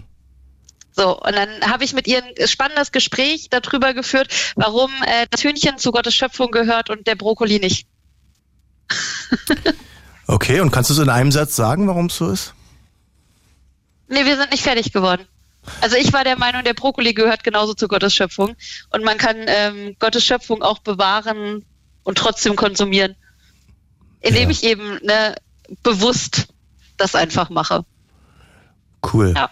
Also wobei ich sagen muss, Brokkoli ist eines der lamesten Gemüse, die ich so kenne, so vom Eigengeschmackswert. ne? Wenn ich das vergleiche mit roter Beete oder so, muss ich sagen, Brokkoli bisschen lame. Nee, du findest. Okay, gut, ne? ja, da gewinnt die rote Beete, da sind wir uns einig, ja. Okay. Sehr schön. Danke für deinen Anruf. Jessica ist Pfarrerin Gerne. und hat uns äh, ihre Klischees ihres Berufs mitgeteilt. Schönen Abend für dich. Jawohl, dir auch. Tschüss. Tschüss. Jessica, wow, ja, von der Pole Dancerin zur Pfarrerin, die Sprünge gefallen mir super. Jetzt ist David da. Guten Abend. David Hallo? oder David? Hi, ich heiße David. David, wunderbar. Genau. Wir sprechen über Berufe heute, ne? Für alle, die gerade frisch zugeschalten haben. Ihr könnt gerne anrufen 0331 70 97 110. Klischees und Vorurteile eures Berufs. David, du bist Popmusiker. Korrekt, genau. Ich bin. Soll ich erst reden oder willst du? Ja, hau mal raus. Du bist wahrscheinlich Sänger? Genau, ich bin äh, Songwriter und Sänger, 24 Jahre aus Alzey, das ist in der Nähe von Mainz. Und genau, mache Popmusik und Dance und bin da gerade selbstständig unterwegs. Und die Klischees, die du an den Kopf geknallt bekommst, sind. Ich habe gerade mal eine Liste gemacht, weil es echt relativ viel ist. Also das erste Klischee, was man immer wieder hört, ist, dass man ja eigentlich gar nicht singen kann, weil man ja die ganze Zeit Autotune benutzt. Und das Ah. kann ich wirklich nicht mehr hören mittlerweile. Ich auch nicht. Weil es ist ja eigentlich so, klar, man kann, jeder kann Autotune benutzen, dann hört es sich irgendwie halbwegs okay an mit den Tönen, aber man hört es halt. Und ähm, wenn man eh schon ganz gut singt, dann hilft Autotune einfach dabei, noch so diese Feinheiten ja, zu polieren. Und jeder nutzt es ja. Ja. Und was da auch technisch passiert, also du bist ja an einer guten Adresse. Ich bin auch Musiker, ich produziere und singe, nehme auch viele Leute auf und mische deren Songs und so weiter. Ah, und nice. ähm, Autotune ist natürlich ein Effekt, ja. Also man darf nicht verwechseln, äh, aus Scheiße Gold machen und Autotune als Effekt benutzen, das ist nicht dasselbe. Und zum ersten Thema aus Scheiße Gold machen geht nicht. David hat es gerade gesagt, du musst gut singen können, dann hilft dir Autotune. Aber wenn du gar nichts kannst, wird's schwierig. Klar, es gibt viele Rapperinnen und Rapper, die haben das ein bisschen übertrieben und da schon einiges mit kaschiert. Aber trotzdem muss man sagen, dass es eben zum Sound gehört. Ne? Dieses, Ja. dieses super gerade gezogene Gesangsstimme, wie so ein Klavierton, der unveränderbar gerade ist. Ähm, das ist eben, das kann man eben mögen oder nicht, aber es ist eben nicht falsch oder richtig. Ja, finde ich auch. Zum Beispiel die letzten Sachen von Capital Bra, die man so mitbekommen hat, von vor ein paar Jahren, das war ja einfach ein Stilmittel. Also er wollte ja gar nicht so tun, als ob er singen kann. Ja, und, und genau, da geht's um andere Dinge. Ne? Dafür haben Rapper oft ein besseres Timing als Popsänger. Viel besseren Flow und so, weil über Timing da viel mehr nachgedacht wird. Wie ist dein Timing, David? Also, ne, Achteltreffen, Sechzehntel, Notentreffen, Rhythmus. Das meine Genau, also ich denke, timingtechnisch bin ich ganz gut. Ich habe jetzt auch schon seit sieben, acht Jahren Gesangsunterricht und studiere auch noch nebenbei Musik, wo ich auch viel Unterricht habe. Also ich denke, das läuft ganz gut. Und weil du gerade Flow gesagt hast, ähm, ich habe tatsächlich angerufen, weil der Florian, das war, glaube ich, ein Anrufer zwei oder drei vor mir jetzt. Das ist einer meiner guten Freunde und der hat gerade geschrieben, hey David, ruf mal an. Und äh, genau, den kenne ich halt. ich. Ah ja. Welche Klischees kriegst du noch als Sänger, der Popmusik macht und das auch noch studiert? Ja, ähm, ich krieg häufig noch ab, gerade bei der Popmusik und in dem, also ich studiere an der Uni, wo relativ viel Klassik und Jazz gelehrt wird und Popmusik ist da nicht so der feste Bestandteil im Lehrplan. Und da kriegt man häufig mal gesagt, dass die Lieder ein bisschen billig sind, gerade von den Harmoniken her. Also dass man halt relativ wenige Akkorde benutzt und es halt alles nicht mehr so kompliziert ist. Aber es kommt ja heutzutage auf ganz andere Dinge an. Da sagst, da machst du ein großes Thema auf und triffst mich mitten ins Herz. Weil, weißt du, David, ich bin, ich komme aus der Praxis. Ich war auch mal an der Musikschule schon, aber ich würde sagen, 90 Prozent meiner Musik und alles, was ich so weiß, weiß ich von Menschen direkt vom Lernen, so, oder eben von YouTube, ne? Also die Mixing- und Produ Producing-Welt ist groß auf YouTube und das ist ein, ein, ein Riesensprung für die Weitervermittlung von Wissen, weil vor 20 Jahren oder 30 Jahren sah es eben so aus, da musstest du in irgendein Studio gehen und hoffen, dass du jemand Gutes da am Mischpult sitzen hast, um irgendwas zu lernen und nebenbei Kaffee kochen. Und heute guckst du dir alle Tipps und Tricks auf YouTube an. Du wahrscheinlich auch, David, schätze ich mal. Ja, genau. Und ich mache halt rel relativ viel auch Learning by Doing. Also ich weiß Ja. nicht, welches Programm du benutzt. Ich benutze Ableton. Ich habe Cubase, weil ich Okay. auch nicht live unbedingt jetzt so loopen will. Ableton ist ja vor allem für die, die es auch live benutzen wollen, ne, meistens. Ja, ich glaube schon, aber ich nutze es halt tatsächlich nur zum Produzieren. Also hier in meinem, ich wohne Ja. tatsächlich noch zu Hause im Kinderzimmer. Ähm, aber das geht halt voll. Also man kann heutzutage so viel machen, auch ohne Ja. ja. großes Equipment. Ja, also die, die Technik ist nicht entscheidend. Ne? Die, die, die, die Durchschnittstechnikqualität ist heute so viel höher als das teure Zeug von vor 15 Jahren. Ähm, daran scheitert es nicht. Das liegt dann an den Leuten, wenn sie keine gute Musik machen. Aber ich wollte noch eins sagen, David, mal gucken, ob du mir zustimmst, weil du gerade meinst, die Jazzer gucken so ein bisschen herabfällig auf die einfach geschriebenen Popsongs. Also da triffst du mich ja so mitten ins Herz. Also ich, ich drehe den Spieß mal um. Eure gequirlte Random-Scheiße mit den Major 7 Akkorden und den verminderten Quarten will keiner hören. Ihr spielt vor drei Leuten, auch wenn der Eintritt 40 Euro kostet. Das ist dann so mein Gegenargument. Ist natürlich hart überzogen, natürlich gibt's geilen Jazz und so und viele Leute können spielen, aber äh, zu glauben, dass einen einfachen Song mit drei Tönen zu schreiben leicht sei und das zum Hit zu machen leicht sei, der hat nichts von Musik verstanden. Ja, sehe ich genauso, weil im Gegenteil, du musst dich ja voll beschränken und schauen, was du dann mit diesen drei Tönen machst. Das heißt, du hast viel weniger Optionen. Ja, und eine Sache wird beim Songwriting immer vergessen. Ein Song ist nur so gut, wie er gesungen ist. Alle reden immer vom Writing. Ja, und der Text und die Melodie. Natürlich, Text, Melodie muss wichtig, das ist damit, das ist der, die Grund, das Fundament des Songs. Aber wenn du den nicht geil singst, ne, dann wäre, wenn, wenn, dann, dann macht's keinen Sinn. Dann, ne, warum sind, warum feiern wir nicht große Coverbands ab? Warum werden Coverbands nicht berühmt? Die spielen doch die ganzen geilen Songs. Naja, weil sie sie nicht so geil singen wie die Originalen wahrscheinlich. Deswegen spielen sie auf dem Dorf für 300 Euro und Miley Cyrus ist eben berühmt. Oder wie siehst du das? Ja, ich sehe das ähnlich. Ich muss tatsächlich sagen, ich spiele auch momentan noch auf dem Dorf. Ich versuche woanders hinzukommen. Äh, das hat mich auch ein bisschen getroffen jetzt. Nein, Spaß.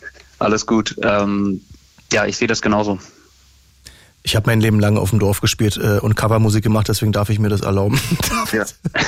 Ich habe immer gesagt, ich habe auch mit, mit Jazzern mal so Konzerte gehabt und hab die dann so, nee, ich will nicht, ich will nicht sowas spielen, ich will lieber hier dieses krumme Zeug spielen. Und ich habe zu denen gesagt, weißt du, ich singe lieber verdammt, ich lieb dich zum tausendsten Mal auf dem Dorf und da grölen Leute, die besoffen sind, aus tiefstem Herzen mit, weil sie das fühlen. Das mache ich lieber als äh, als richtig intelligenten, geilen Jazz zu spielen, wo sich nichts im Song wiederholt und nichts wiedererkennbar ist und drei Leute hören zu und die haben aber die Nase oben und ein Monokel im Auge. Ja, ich glaube, die Jazzer denken halt häufig aus ihrer eigenen Perspektive. Ähm, sie verstehen ja, was da passiert mit der Musik und was, wie du es vorhin gesagt hast, die Major 7 und die verminderte Quarte und so, das verstehen die ja alles. Aber die Leute, die normalerweise so Musik hören, die kommen da ja gar nicht mehr mit und die wollen dann, wie du sagst, eher mal bei Verdammt, ich lieb dich mitsingen.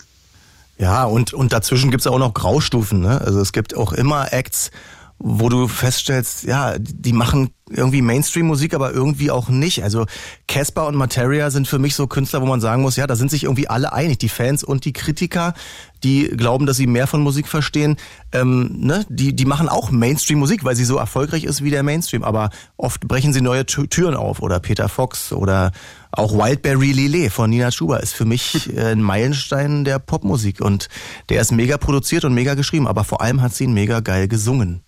Das stimmt, am Ende kommt es dann doch auf die Performance an. Ja, welche Klischees kriegst du noch, David, als Popmusiker, als Sänger? Äh, Thema Geld würde ich mal noch in den Ja. Raum schmeißen. Das ist auch ein sehr interessantes Thema. Also ich bin relativ viel schon auf Spotify unterwegs, habe da einige Releases, bin da gerade bei so knapp 300.000 monatlichen Hörern und krieg halt häufig gesagt, David, du bist doch bestimmt mega reich jetzt. ähm, jetzt mache ich, glaube ich, ein Riesenthema gerade auf, weil Streaming-Bezahlung ist ja ja sehr, sehr mangelhaft, um es mal noch milde auszudrücken. Also es kommt am Ende, glaube ich, 0,3 Cent oder so kriegt man pro Stream und dann, wenn man noch mit einem Label oder anderen Musikern oder Musikerinnen zusammenarbeitet, ist das ja noch weniger. Also am Ende kommt da wirklich ja, monatlich vielleicht 100 oder 200 Euro an. Na, dann bist du ja schon gut. Das ist ja schon, na, na ich habe mit Spotify noch nicht, also mit meiner eigenen äh, Musik sozusagen, Solo-Karriere, noch nicht so viel Geld verdient. Das, dann, dann machst du ja schon Dinge richtig, definitiv. Ja, ich gebe mein Bestes auf jeden Fall und bleib auch auf jeden Fall dran. Ich denke, das ist das Allerwichtigste. Ja, wir machen auch gleich noch ein bisschen Werbung für dich, aber vorher wollte ich noch ein bisschen nice. über die über die Mucke über die Mucke quatschen. Also ist auch ein großes Thema, ne? Klar, die ja. Schere auch wird auch in der Musik immer größer. Das heißt, die, die viel verdienen und, und viele Streams haben, die verdienen dann eben noch mehr und die ganzen Davids und Tim Schulteise dieser Welt, die tun sich schwer. Ich sehe Spotify und eigene Musik in erster Linie als erstmal macht man es für sich, weil das einen eigenen Song veröffentlichen, die man selber ja. geschrieben hat, das macht mit dem Selbstvertrauen ganz, ganz viel, egal wie erfolgreich oder unerfolgreich er ist. Ich hoffe, weiß nicht, kannst mir gerne widersprechen. Und das andere ist, dass man da dadurch natürlich andere Jobs kriegt, dass man eben Marketing macht. Ne? Also wenn du auf Spotify einen Song hast, der ganz gut läuft oder den einfach Leute kennenlernen dadurch, dass man eben dann gebucht wird vielleicht für ein Konzert oder ich habe mal so eine, eine, eine Kooperation mit einer großen Keyboard-Firma bekommen und das okay. kam sicherlich daher, dass ich einen Song mit Musikvideo veröffentlicht hatte, der mir sonst 0,0 Euro bringt. Ja, es ist immer alles für irgendwas gut, auf jeden Fall. Also bei mir, das hat halt auch angefangen, ich hatte nur Cover hochgeladen, so auf Instagram. Das war irgendein Billie Eilish Cover und da hat mich dann ein Produzent quasi angeschrieben und gesagt, hey, lass mal was zusammen machen. Ähm, ja, das Wichtigste, dass man als Musiker einfach einfach macht und dann mal schaut, was passiert, weil es eröffnet sich dann doch immer die ein oder andere ja, Gelegenheit. So, jetzt ist der Moment, wo du deinen Kanal nennen darfst. Ach, endlich, nein, Spaß. äh, also ich, ich weiß nicht, Nachname im Radio sagen muss ich jetzt halt, weil der Künstlername so heißt. Tja. Ich hoffe, das ist okay. Das musst du wissen, das ist dein Name. Ja gut, also ich bin David Emde. So wie das Ende. Genau, wie das Ende, nur mit M, sage ich immer. Ach so, mit M. Emde mit M. Ja. Das ist und ja. Gerne mal auschecken, also würde mich total über Feedback und so weiter freuen. Ja. Schon mal, Tim Schulter, es folgt dir schon mal, ich bin dein 900. Follower. Nice. Das macht mich stolz. Ja, äh, also es ist witzig, dass du das sagst, dass du, dass die Leute bei dir sagen, oh, du wirst ja jetzt reich mit der Musik. Ähm, bei mir ist es eher so, dass alle davon ausgehen, na, damit kann man doch kein Geld verdienen.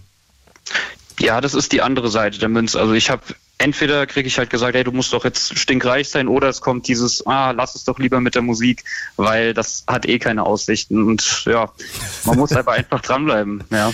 Das sind ja richtig Mut, mutmachende Leute. Das wird nix. Hör auf damit. Nein, um Gottes Willen, eigene Musik machen. Das ist, also, ich weiß nicht, Geld ist so ein schwieriges Thema. Ja, ich überlege auch immer, na klar, man muss genug Geld verdienen, wenn man irgendwie selbstständig ist oder kreativ, aber natürlich muss man auch seinem Herzen folgen, sonst kannst du es auch knicken, ne? sonst bist du halt auch so ein Fließbandarbeiter. Ja, das finde ich das Allerwichtigste, auch wenn ein Song nur mal, keine Ahnung, ein paar hundert Streams oder so macht, aber man kriegt von Leuten geschrieben, ey David, der Song hat mir mega gut gefallen und mir geht's gerade irgendwie schlecht und er hat mir geholfen, dann ist das, ich weiß, das hört sich sehr klischeehaft an, aber das ist für mich dann wirklich mehr wert als jedes Geld. Ich, nee, es hört sich nicht klischeehaft an, es ist so. Es, ne, und selbst wenn man nur selbst vor sich im Spiegel stehen kann und sagen kann, der Song ist geil, ich finde den geil, so sollte er sein, ja. dann, dann ist man schon erhaben dem ganzen Rest darüber, ne? Ja, und ich finde, Songwriting ist halt auch echt, kennst du so Journaling, also dass man so seine Gedanken aufschreibt um so einen mhm. klaren Kopf zu bekommen. Für mich ist das eigentlich ja eine Form von Journaling, in der ich noch irgendwie das machen kann, was mir Spaß macht, nämlich ein bisschen singen. Und ähm, es hilft dann dabei sogar noch anderen Leuten manchmal weiter. Ja, ich glaube, Alanis Morissette schreibt so auch ihre Songs so, ne? Mit, mit einem Blatt und dann Begriffe aufschreiben und so. Meinst du ja. das mit Journaling? Ja, genau. Also manchmal, ich weiß nicht, bei mir, ich habe manchmal so Gedankenspiralen, also sehr, sehr viel im Kopf. Und das muss manchmal alles raus. Und dann schreibe ich das auf ein Blatt und singe es dann halt danach im Mikro und dann geht es mir besser. Cool. Ich bin eher auf der Seite äh, Ed Sheeran. Ed Sheeran schreibt seine Songs ganz klassisch an der Gitarre auf Gibberish, wie wir so schön sagen. Also ja. einfach und bis man dann irgendeine Melodie hat oder ne, also Ed Sheeran fängt mit Melodie an, so ist es bei mir auch. Ich sitze an der Gitarre oder am Piano, dann manchmal kommt so eine, eine Zeile und ich weiß noch gar nicht, was die eigentlich bedeutet. Eine Songzeile, also ein Text und dann baut man den Rest drumherum. So geht's auch. Und ja, das mache ich aber auch. Also sogar ah, ja. hauptsächlich das, was du jetzt sagst. Äh, nur, dass wenn ich Text schreibe, dann ist es so wie so ein Journaling.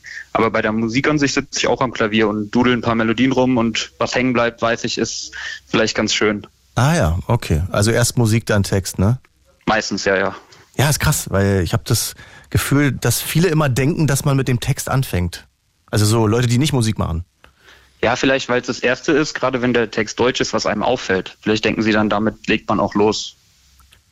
Singst du Deutsch? Äh, hauptsächlich Englisch, aber ich habe letztens auch mal einen Deutschen gemacht. Und jetzt bei meinem Album, was bald kommt, kommt auch wieder ein deutscher Song.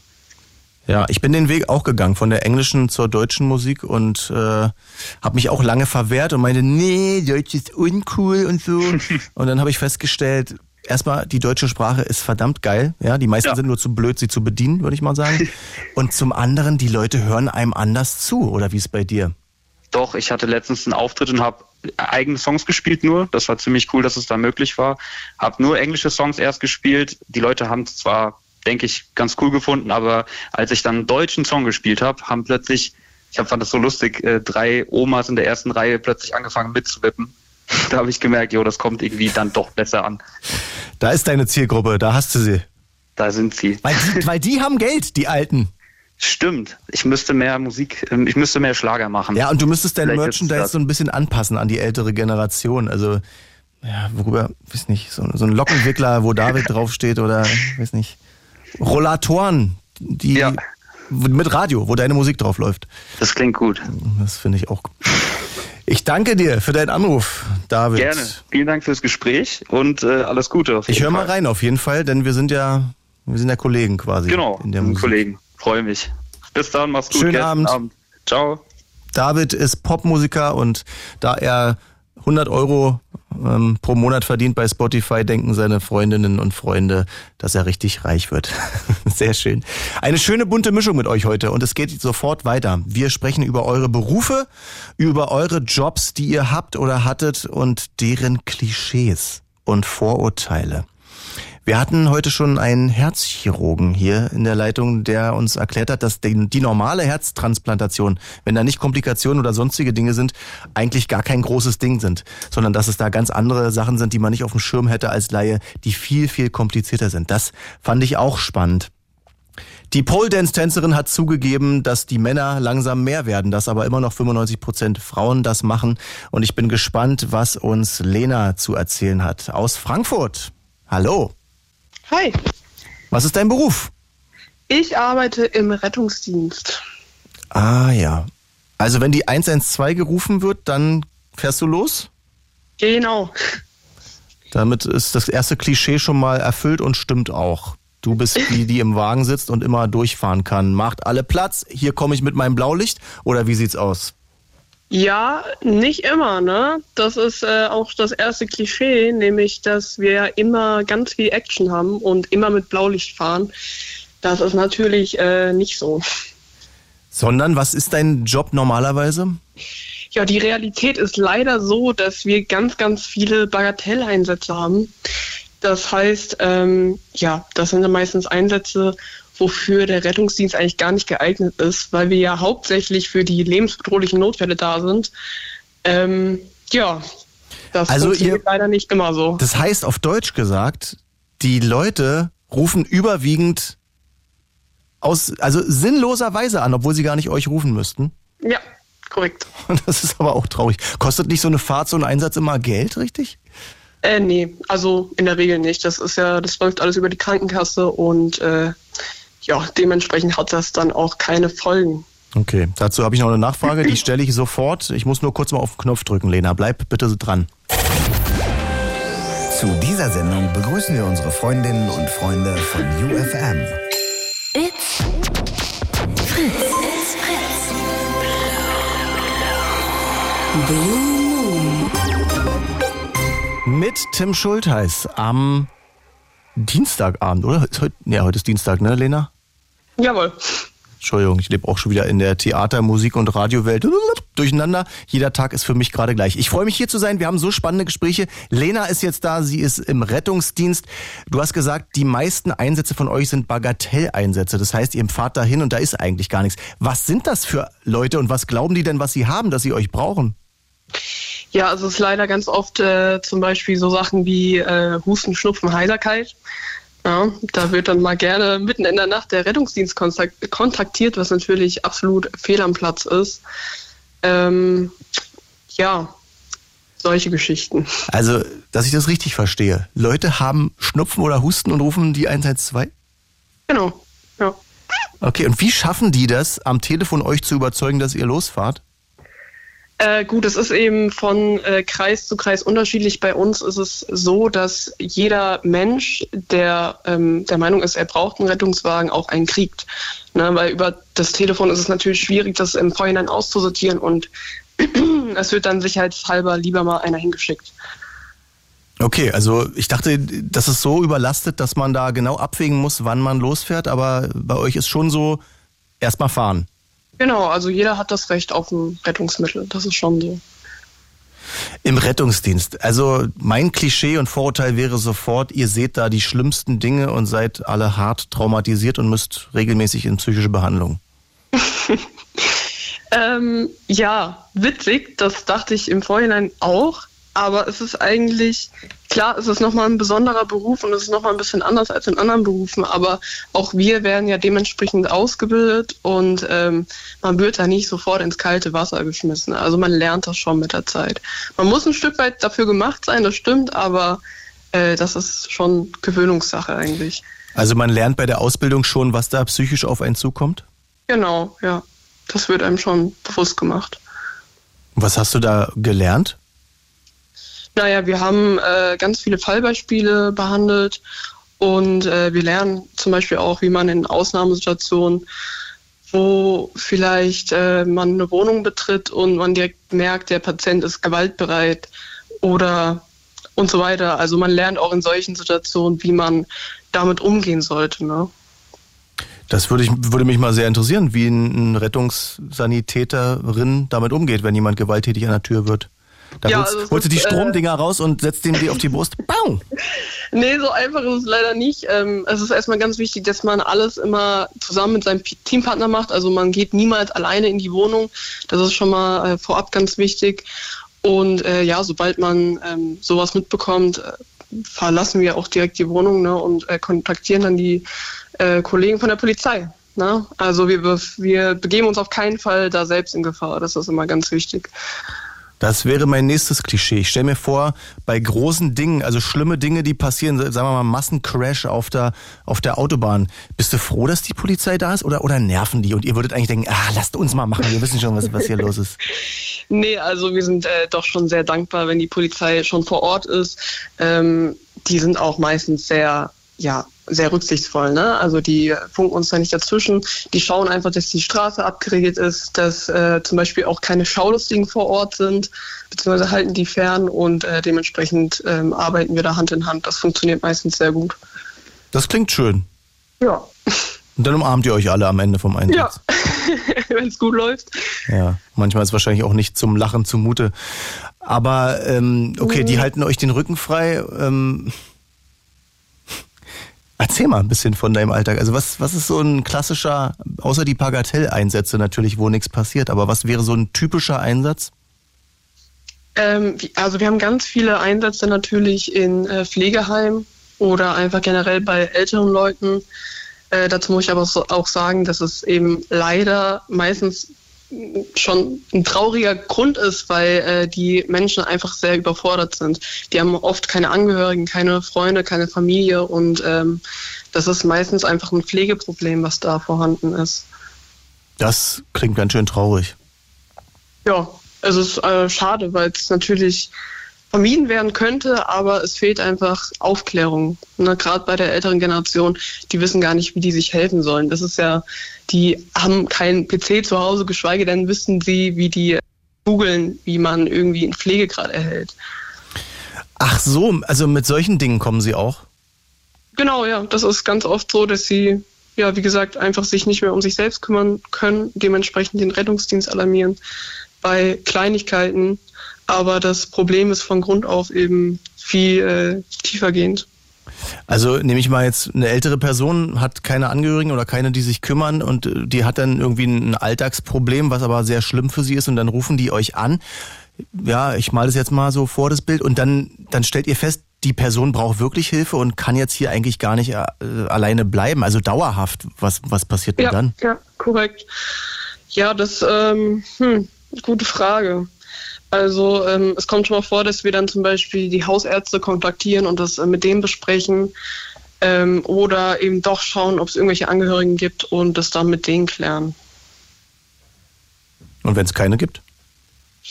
ja, das ist äh, eine berechtigte Frage. Also oftmals müssen die Patienten dann erstmal mit ins Krankenhaus.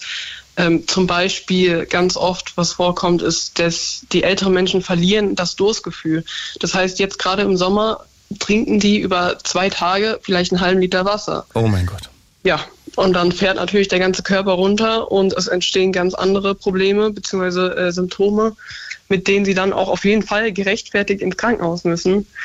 Ähm, ja, und wenn da eben kein, keine Pflege vorhanden ist, äh, geht die Geschichte dann wieder von vorne los, sobald die Patienten oder die älteren Leute dann wieder zu Hause sind ähm, und dann wieder nichts trinken. Ne? Ja. Ja, liebe Menschen, es ist Sommer, bitte trinkt genug alle. Lena, dein, wie, wie alt bist du jetzt? Wie lange bist du schon im Beruf? Ich bin 23 und mache das jetzt knapp zwei Jahre. Was war dein schönster Moment als Rettungssanitäterin?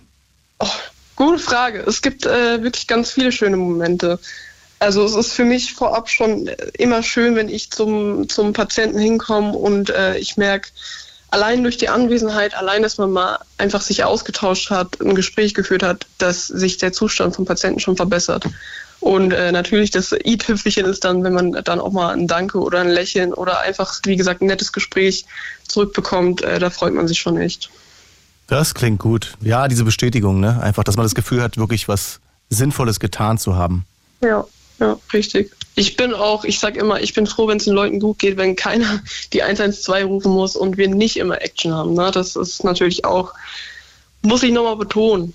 Ich will ja, dass es den Menschen gut geht und dass wir da nicht äh, jeden Tag mit Blaulicht zum Verkehrsunfall und äh, sonstige Geschichten hinfahren müssen. Ja, ich glaube, jeder möchte einfach äh, ein bisschen das Gefühl haben, mit seinem Beruf auch was Sinnvolles zu tun. Ich kann mich noch an die Morgensendungszeit erinnern, wo, wir hier jeden Morgen die Leute geweckt haben. Wenn dann Leute schreiben, ey, ihr begleitet mich immer durch meinen nervigen Morgen und ihr zaubert mir ein Lächeln, dann denke ich so, oh, oh, wir machen ja doch nicht sinnlose Sachen hier. Ja, das glaube ich. Voll gut. Ja, ich, so eine viele Momente wünsche ich dir weiterhin als Rettungssanitäterin. Lena, danke für deinen Anruf. Ich habe zu danken. Grüße nach Frankfurt. Jo, danke. Tschüss.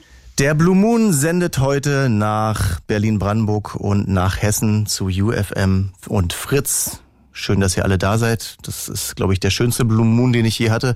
Der unterschiedlichste auch, weil diese Berufe alle, die ihr habt, also von Pole-Dancerin, Pfarrerin, der Popsänger, Rettungssanitäterin. Mal schauen, was Philipp uns beschert. Schöne Grüße nach Potsdam. Guten Abend. Du bist? Flugbegleiter. Nochmal? Flugbegleiter. Flugbegleiter. Aha. Du arbeitest also in diesem sehr engen Flur. Ihr kommt nie durch mit eurem Wagen. Die, die Gäste, die Fluggäste nerven doch einfach nur, oder? Ja, und wir lassen sie auch nicht durch zur Toilette. genau, die müssen auf den Gang pullern. So ist es. das ist doch schon mal das erste Klischee, ne? Ihr, ihr macht das doch absichtlich. Wir äh, stehen generell absichtlich mit dem Wagen im Gang und wir fahren auch immer äh, ganz absichtlich gegen Knie. Das haben wir sehr gern. Oh ja. Das ist mhm. sehr schön. Ach, es gibt so viele schöne Klischees und Vorurteile. Männliche Flugbegleiter sind alle schwul. Das ist richtig, kann ich so bestätigen. also, äh, das Klischee willst du gar nicht widerlegen? Nein, äh, doch möchte ich gerne widerlegen. Ähm, ich, bei meinem Arbeitgeber arbeiten relativ viele Männer in der Kabine. Das finde ich eigentlich schon mal ziemlich spannend. Es ist äh, gar nicht mehr so eine arge Frauendomäne. Ähm, aber ich habe tatsächlich auch ganz viele Kollegen, die nicht schwul sind, die eine Frau haben, die eine Freundin haben, die eine Familie haben. Ähm, und ich denke, da müsste man einfach nur eine Statistik einfach machen, eine Abfrage, und dann könnte man sehen, was die Zahlen bringen, ob das wirklich so mit den Klischees stimmt oder nicht. Ja. Mhm. Ja, nee, man sieht schon, also ich finde es eigentlich bunt gemischt. Aber ich, also ich finde es schon krass, doch wie freundlich ihr meistens seid. Ne? Also das mhm. ist, das, das ist so, das muss halt sein, ja, das ist eben der Beruf. Das ist ein Job-Requirement. Ne? Also das steht in der Ausschreibung mit drin. Und man muss ganz viele Situationen, mit denen muss man locker umgehen können, beziehungsweise es gibt Situationen und Sprüche, da muss man einfach mit einem Lächeln das einfach wegatmen. Ich denke, das ist in vielen Serviceberufen so. Sich nicht provozieren lassen. Mm, und es fällt manchmal sehr schwer. Das kann ich mir sehr gut vorstellen. Ich finde, Flugzeug ist deswegen auch so ein spannender, schwieriger Ort, weil ähm, egal wer da oben drin sitzt, wir können alle nicht weg. Wir müssen das zusammen zu Ende bringen. Mhm. ja. Es macht sich zum Beispiel, es, äh, gibt es zum Beispiel, oder die Situation habe ich, wenn ich medizinischen Notfall in der Luft habe. Das sind dann schon eher so Situationen, äh, wo es dann schwierig wird, ja. Ja, dann wie ist denn das? Also habt ihr da so einen Grundstock an Medizin oder was passiert dann? Ja, das wissen, glaube ich, auch viele nicht. Es wissen, glaube ich, auch viele nicht, dass wir äh, in der Schule nicht nur Tomatensaft ausschenken lernen, sondern tatsächlich eine fundierte ähm, Ersthilfe-Ausbildung haben, wo es wirklich Krankheitsbilder gibt, die wir lernen und wie wir äh, darauf reagieren. Es gibt zwei, bei uns, bei meiner Airline gibt es zwei unterschiedliche äh, medizinische Koffer. So der eine kleine, wo jetzt, sag ich mal, so Kopfschmerztabletten drin sind, ein Fieberthermometerpflaster, was man eben mal schnell gebrauchen kann. Und dann gibt es tatsächlich auch äh, einen größeren Koffer, sag ich mal so, oder Kit nennen wir das bei uns, ähm, wo es dann Ambo-Bags gibt, auch wirklich äh, Medizin, die dann gegen Herzinfarkte ähm, und so weiter helfen können. Aha, nee, das, das wissen, glaube ich, wirklich viele nicht. Mhm. Nee, also man kann noch vieles äh, machen an Bord. Ähm, wir lernen auch, wie man äh, Leute wiederbelebt. Ähm, natürlich versuchen wir auch ähm, bei solchen medizinischen oder harten medizinischen Notfällen immer medizinisch geschultes Personal äh, aufzurufen. Und das passiert eigentlich immer, dass wir jemanden an Bord haben. Das ist auch immer schön zu wissen. Aber das ist Zufall, also das hofft ihr einfach. Ähm, wir wissen, es gibt äh, ein Programm, ähm, wo sich äh, Ärzte zum Beispiel eintragen können. Und äh, dann sehen wir, dass mittlerweile gibt es viele Airlines, die mit ähm, Tablets arbeiten und so weiter und so fort und bekommen extrem viel Informationen über ihre, unsere, Passagiere. Und da wissen wir zum Beispiel auch, wenn wirklich ein Arzt an Bord ist. Und Ist wenn wir ja das geil. nicht wissen, wir machen einfach eine Ansage äh, und fragen äh, gewiss auch oder bewusst nach äh, medizinisch geschultem Personal, nicht nur nach Ärzten, sondern auch Krankenschwestern und, und so weiter, die können uns super helfen. Und meistens befinden sich immer ein, zwei Leute, die was mit der Medizin zu tun haben an Bord. Ist ja cool. Ich stelle mir vor, dass die Airlines, äh, die Ärztinnen und Ärzte und Krankenschwestern und Pflegerinnen und Rettungssanitäter alles schön verteilen über die Flüge, dass überall einer ist. Richtig, genau. Dann gibt es extra Sonderpreise. Wenn Sie auf diesen Flug gehen, bekommen Sie 500 Euro Rabatt. Wenn Sie auf diesen Flug gehen, können Sie ruhig ein bisschen mehr saufen. Wir haben einen Arzt an Bord, der kann, Oder so rum, genau, genau, kann man dann so promoten. kann man so ein bisschen mehr Werbung machen. Ja, der, die Flugreise muss ja ein Erlebnis bleiben, ne? Das ist so. Für mich Langweilig wird's nicht. Für mich, für mich auf jeden Fall nicht, weil ich bin, ich fliege nicht gerne, muss ich sagen. Je älter ich werde, umso unangenehmer wird's, Philipp, für mich. Ich weiß auch nicht warum. Ist wahrscheinlich so eine eigene Gedanken, Gedankenspirale. Ich denke dann jedes Mal, wenn wir da oben so, vor allem bei, beim Start und bei Landung, denke ich, das war's. Das war's. Wir sind nicht dafür gemacht, hier oben zu sein. Wir sind Menschen, wir sind an Land. Wir sind maximal kurz im Wasser, aber hier oben ist falsch. Solche Gedanken kannst du ja eigentlich nicht haben, oder? Als Flugbegleiter? Nee, kann man nicht haben. Habe ich auch nicht. Aber ich muss dir jetzt ganz ehrlich was gestehen. Also ich bin jetzt auch nicht so der Adrenalin-Junkie. Und äh, viele sagen dann immer, ich habe jetzt in letzter Zeit zufälligerweise wieder mit äh, vielen Passagieren mit Flugangst zu tun gehabt. Die witzigerweise, was ich auch sehr schön finde und was ich auch promoten kann, ist, sagt einfach Bescheid, wenn ihr einsteigt. Sagt uns Bescheid, dann wissen wir Bescheid und dann können wir auch mit so ein bisschen Tender Loving Care und so weiter ein bisschen Aufmerksamkeit äh, die Flugreise viel angenehmer gestalten. Ähm, so, was wollte ich jetzt eigentlich sagen? Ja, nee, ist also, spannend. Äh, ähm, wir sind nicht dafür gemacht, genau. Äh, ich bin kein Adrenalin-Junkie, ich fahre keine Achterbahn, ich mache generell nicht so coole, krasse Sachen. Und dann sagen aber so viele, dann fliegen sie mit dem Flugzeug? Ich so, ja, weil ich weiß erstens, mit wem ich hier arbeite, mit den Piloten und mit den Pilotinnen vorne, sowie meinen Kollegen in der Kabine. Ähm, ich weiß, wie ein Flugzeug funktioniert. Wir haben da auch ein bisschen, ein bisschen Grundlagen äh, damals mitbekommen. Und ich weiß einfach, dass das funktioniert und das ist auch in meiner Hand. Also ich bin auch noch dazu Chefflugbegleiter. Das heißt also, jedes Kabinenteam hat einen Chef. Purser nennt sich das zum Beispiel in Deutschland. Und ähm, ja, du hast so viel in der Hand und ich glaube, viele haben Flugangst eben auch wegen Kontrollverlust. Ja. Na, und ähm, ich habe nie ein Unbehagen beim Fliegen. Sicherlich gibt es auch unschöne Situationen. Turbulenzen sind immer so das Thema, sag ich mal so. Oh Gott. Aber, aber wenn man eben auch Grundlagen, äh, meteorologische Grundlagen kennt, so Turbulenzen zum Beispiel, merkt man eigentlich erst, ähm, ja, es, klar kann es unangenehm sein, aber man weiß auf jeden Fall, warum das Flugverhalten gerade so ist, wie es ist. Und ich glaube, das beruhigt einen viel mehr. Ja, ey, mir hat das gerade voll geholfen, dass du gesagt hast, das hat was mit Kontrollverlust zu tun. Das ist bestimmt mein Problem. Ich bin es gewöhnt, mich immer um vielen Scheiß selber zu kümmern und äh, ja. Äh, ja, das ist es wahrscheinlich. Wahrscheinlich müsste ich mich einfach nur entspannen und sagen, es ist, es ist mhm. egal, was ich denke, weil ich kann sowieso nichts machen.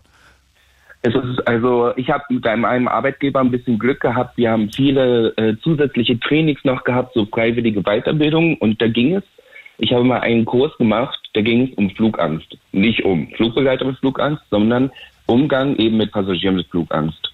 Und da bekommst du praktisch alle Grundlagen von diesem Herrn, der das damals gemacht hat. Ähm, eben, wir haben ja alle Ängste und äh, Flugangst ist oft mit anderen Ängsten oder mit anderen Sorgen und Nöten verbunden. Sei es Stress, sei es äh, unglückliche Familiensituationen und eben auch, wie wir gerade schon gesagt haben, Kontrollverlust. Und äh, wenn man weiß, wie man damit umgeht, ist, glaube ich, äh, kann man Flugangst extrem schnell und effektiv lindern. Mhm. Ja. Das ist ein super Tipp. Äh, letzte Frage an dich, Philipp, und dann schaffen wir noch André auf jeden Fall. Ähm, mhm. Bist du schon mal nach Madeira geflogen?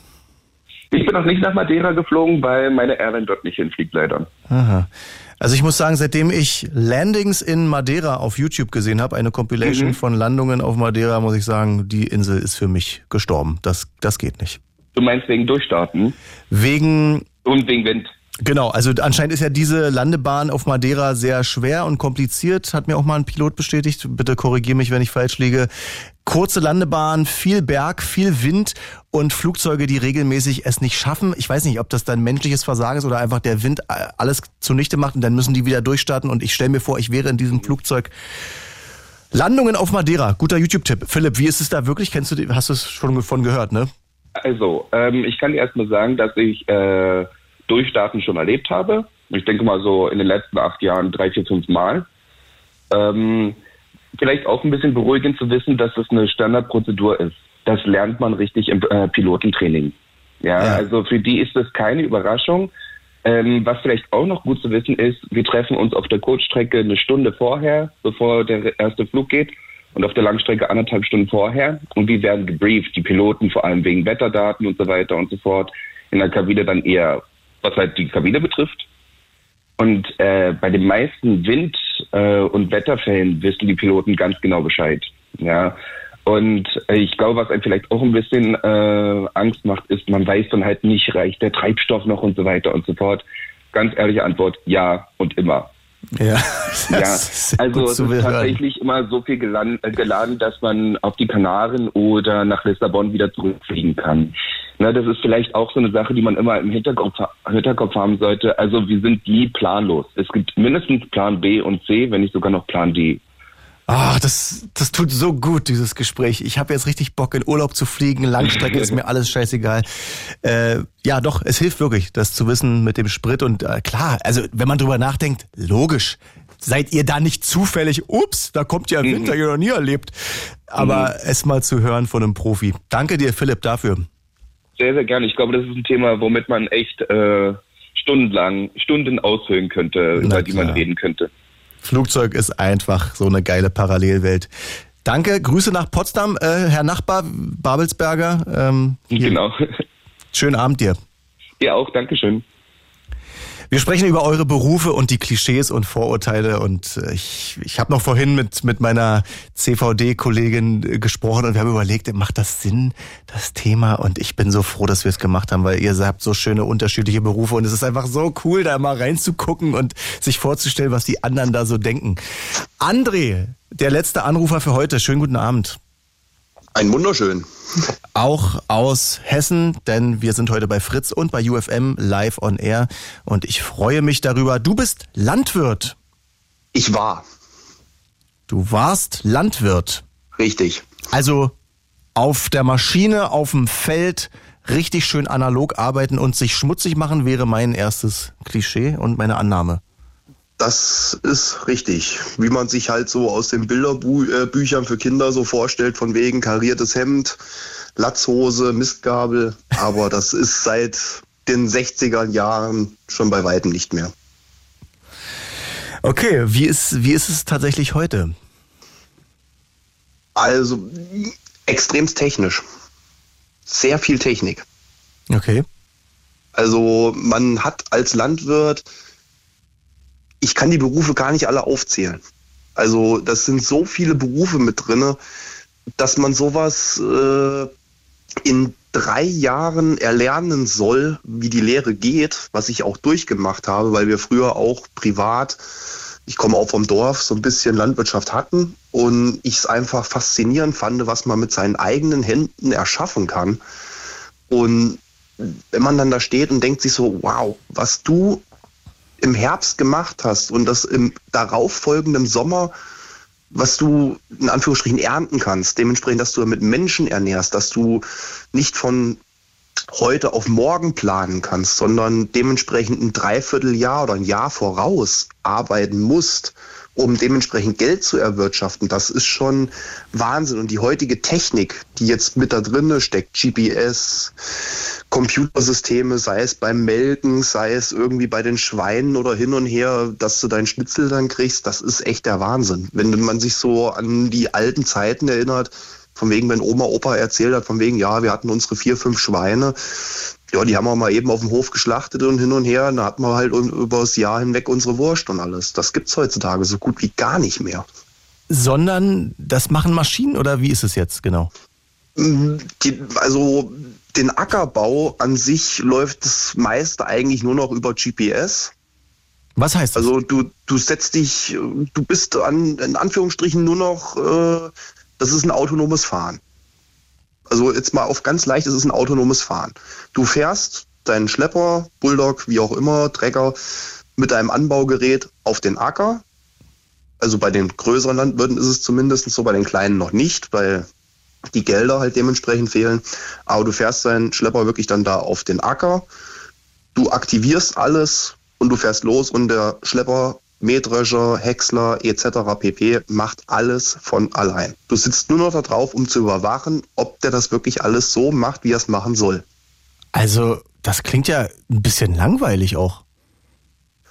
Jein, also es kann dementsprechend auch langweilig werden, vor allem im Sommer bei der Getreideernte, wenn du auf dem Mähdrescher sitzt und äh, das geht auch mal bis dann in die Nacht rein und du sitzt da drauf und wirst irgendwann müde, da schläfst du schnell ein. Also das Ding fährt schon von alleine, ja? Man, der, man guckt fährt, nur, das, dass es... Der, der, der, fährt komplett von alleine. Ah, das wusste ich wirklich Komplett. Nicht.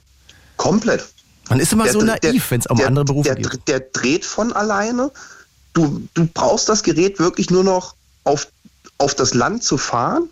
Wenn man sich jetzt so einen Tisch vorstellt, du das Ding gefühlt zu dem Tisch hin, fängst an, sagst dir, okay, ich bin auf Land, keine Ahnung, 22.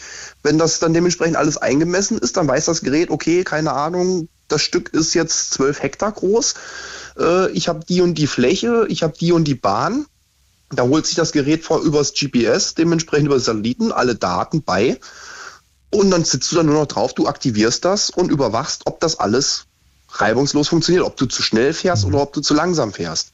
So, und dann machen es dann viele manchmal dann von wegen, ja, ich fahre lieber ein bisschen langsamer, dass wenn ein zu dichter Bestand kommt, dass man dann halt dementsprechend keine Maschinenverstopfung verursacht.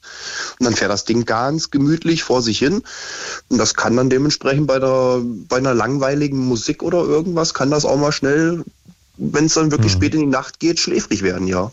Ja, wir haben, wir haben viele äh, Traktorbedienerinnen und Bediener, die bei Fritz anrufen.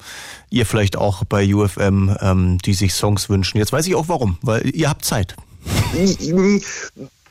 Wie gesagt, die neumoderneren. Also ich von meinem Schlag, wie gesagt, ich komme vom Dorf wir selber haben keine Landwirtschaft mehr, aber ich fand das halt einfach faszinierend, was man dann dementsprechend erschaffen kann. Das wollte ich noch fragen. Lass uns mal an deinem Glückserlebnis teilhaben, auch wenn du es nicht mehr machst, aber was hast du geerntet und wie lange hat es gedauert und was hast du dir da, wie viel Herz hast du da reingesteckt? Also ich will es mal so sagen, dass den Anfang habe ich geschafft gehabt damals, äh, wo ich einen Ferienjob gemacht hatte, weil ich halt nicht genau wusste, von wegen, was will ich lernen. Weil ich habe immer gerne gekocht und hin und her. Dementsprechend war halt so von wegen, ja, Koch, alles schön und gut, Arbeitszeiten, ja, Samstag, Sonntag, gibt gut Geld mit Zuschlägen hin und her.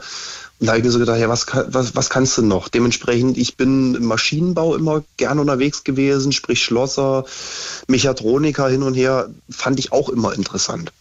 Und dann habe ich so gedacht, oh, Landwirt, das ist schon was, da musst du halt extrem weit vorausplanen können. Von wegen, wie du was aussiehst, mit wie viel Gramm. Und das ist ja wirklich extremst hart, weil du sagst ja von wegen, du möchtest so wenig wie möglich aussehen, um so viel wie möglich zu ernten. Mhm. Um halt auch, wie halt viele sagen, von wegen, ja, mit Dünger und Spritzmittel hin und her. Das ist ja mittlerweile so extrem, da da gehst du ja nur noch wirklich von Gramm und Milliliter aus, was du dann dementsprechend ausbringst. Ja, krass. Wo viele sagen von wegen, ja, die Bienen sterben, die Bienen sterben. Das ist nicht die Sache von den Landwirten. Das hat mit auch unter anderem mit dem Klimawandel zu tun. Ja, na klar. Das, das hätte ich äh, das hätte ich vermutet, dass, dass Traktoren heute schon so von alleine fahren. Hätte ich nicht vermutet. Das ist schön, dass du uns da aufklärst. Aber klar, warum sollte die moderne oh, da, da, das, Technik... Schon, das schon seit vielen Jahren. Das liegt wahrscheinlich an meiner Dummheit, aber trotzdem mal schön zu hören, dass natürlich logischerweise die Technik auch bei euch äh, Einzug gehalten hat. Ich habe noch ein Klischee für einen Landwirt äh, oder einen ehemaligen wie dich. Äh, richtig früh aufstehen. Ist, hat sich das auch gebessert oder ist immer noch 4 Uhr, muss die Kuh geweckt werden? Hm, das kommt auch dementsprechend drauf an, von Betrieb zu Betrieb. Wer einen Melkstand hat, der muss halt früher aufstehen. Wer einen Melkroboter hat, Warum kann man die kann denn, halt. Kann man die dusseligen Kühe nicht einfach erziehen, so wie ein Hund? So nach dem Motto, das, vor 10 Uhr gehen wir nicht raus? Jein, jein. Also es ist beispielsweise so, ist wie bei uns Menschen. Über den Tag sind wir aktiver. So, dementsprechend, wenn wir aktiv sind, essen wir mehr. So ist das ja bei den Tieren genauso. Es ist egal, ob man jetzt eine Kuh nimmt, ob man einen Hund nimmt, eine Katze nimmt. Wenn du schläfst, verbrauchst du weniger Energie. So, wenn es dunkel ist, schlafen auch Kühe. So, und dementsprechend brauchen die nachts auch weniger Energie. Ja, aber so, müssen die denn um vier aufstehen oder reicht nicht um sieben? Würde an sich auch reichen. Das Problem ist nur daher, dass die körperlich weniger ähm, Nährstoffe verbrauchen, wie wir Menschen natürlich auch. Stecken die natürlich die Nährstoffe ohne Wissen halt dementsprechend in die Milchproduktion. Dementsprechend, wenn man dann, keine Ahnung, abends um fünf, halb sechs, sechs das letzte Mal gemolken hat, dann sind die dann morgens dann schon wieder um vier von wegen, oh, der Euter fängt an zu drücken. Ach so. Der Beutel ist, ja, Beutel ist, schon wieder voll. Mhm. Der, der, Beutel ist voll, genau. Ja, okay, dann geht's. Und, und, dann tags, und dann tagsüber sind sie halt mehr aktiv, verbrennen halt dementsprechend auch über die Muskulatur mehr Energie und dementsprechend können sie auch weniger Energie in die Milchproduktion stecken. Äh, wie beim Menschen, ja, wenn du. Das ist richtig. Ich hasse es morgens, wenn ich im Bett liege und weiß, ich mu ich weiß schon, ich muss auf Klo und ich denke aber noch so naiv, ja, ich schaffe das noch. Nervt. Ja, und, und genau, genau das, genau das ist das Gleiche von wegen. Und irgendwann, das tut denen auch so dermaßen weh. Das sieht man dann ganz genau bei wirklich dann Kühen, die wirklich eine extrem hohe Milchproduktion haben, die stehen dann schon am Melkstand und wollen da rein, ja, von wegen, ja, ja. erlöse mich von diesem Schmerz. Das ist auch nicht cool, ja. André, ey, es tut mir richtig leid, aber wir sind 23.59 Uhr. Ich muss in einer halben Minute das hier abbrechen, weil ich glaube, ich muss hier zeitgenau sein, damit hier nicht äh, UFM explodiert und Fritz, weil das hier zeitgeschalten ist. Ich danke Alles dir für deinen gut. Anruf. Ich würde gerne weiterquatschen, aber wir treffen uns einfach mal auf eine frische Haarmilch bei dir Oh, lieben gerne, ich sitze noch im Garten. Schönen Abend für dich, ja? Alles klar, ebenso. Tschüss. Ciao. Wir haben über Berufe gesprochen und die Klischees und Vorurteile und ich danke euch für die schöne Zeit. Das war hochunterhaltsam. Mein Name ist Tim Schultheiß und ich wünsche euch einen schönen Abend. Nächste Woche Dienstag hören wir uns hier wieder 22 Uhr. Adieu. It's Fritz.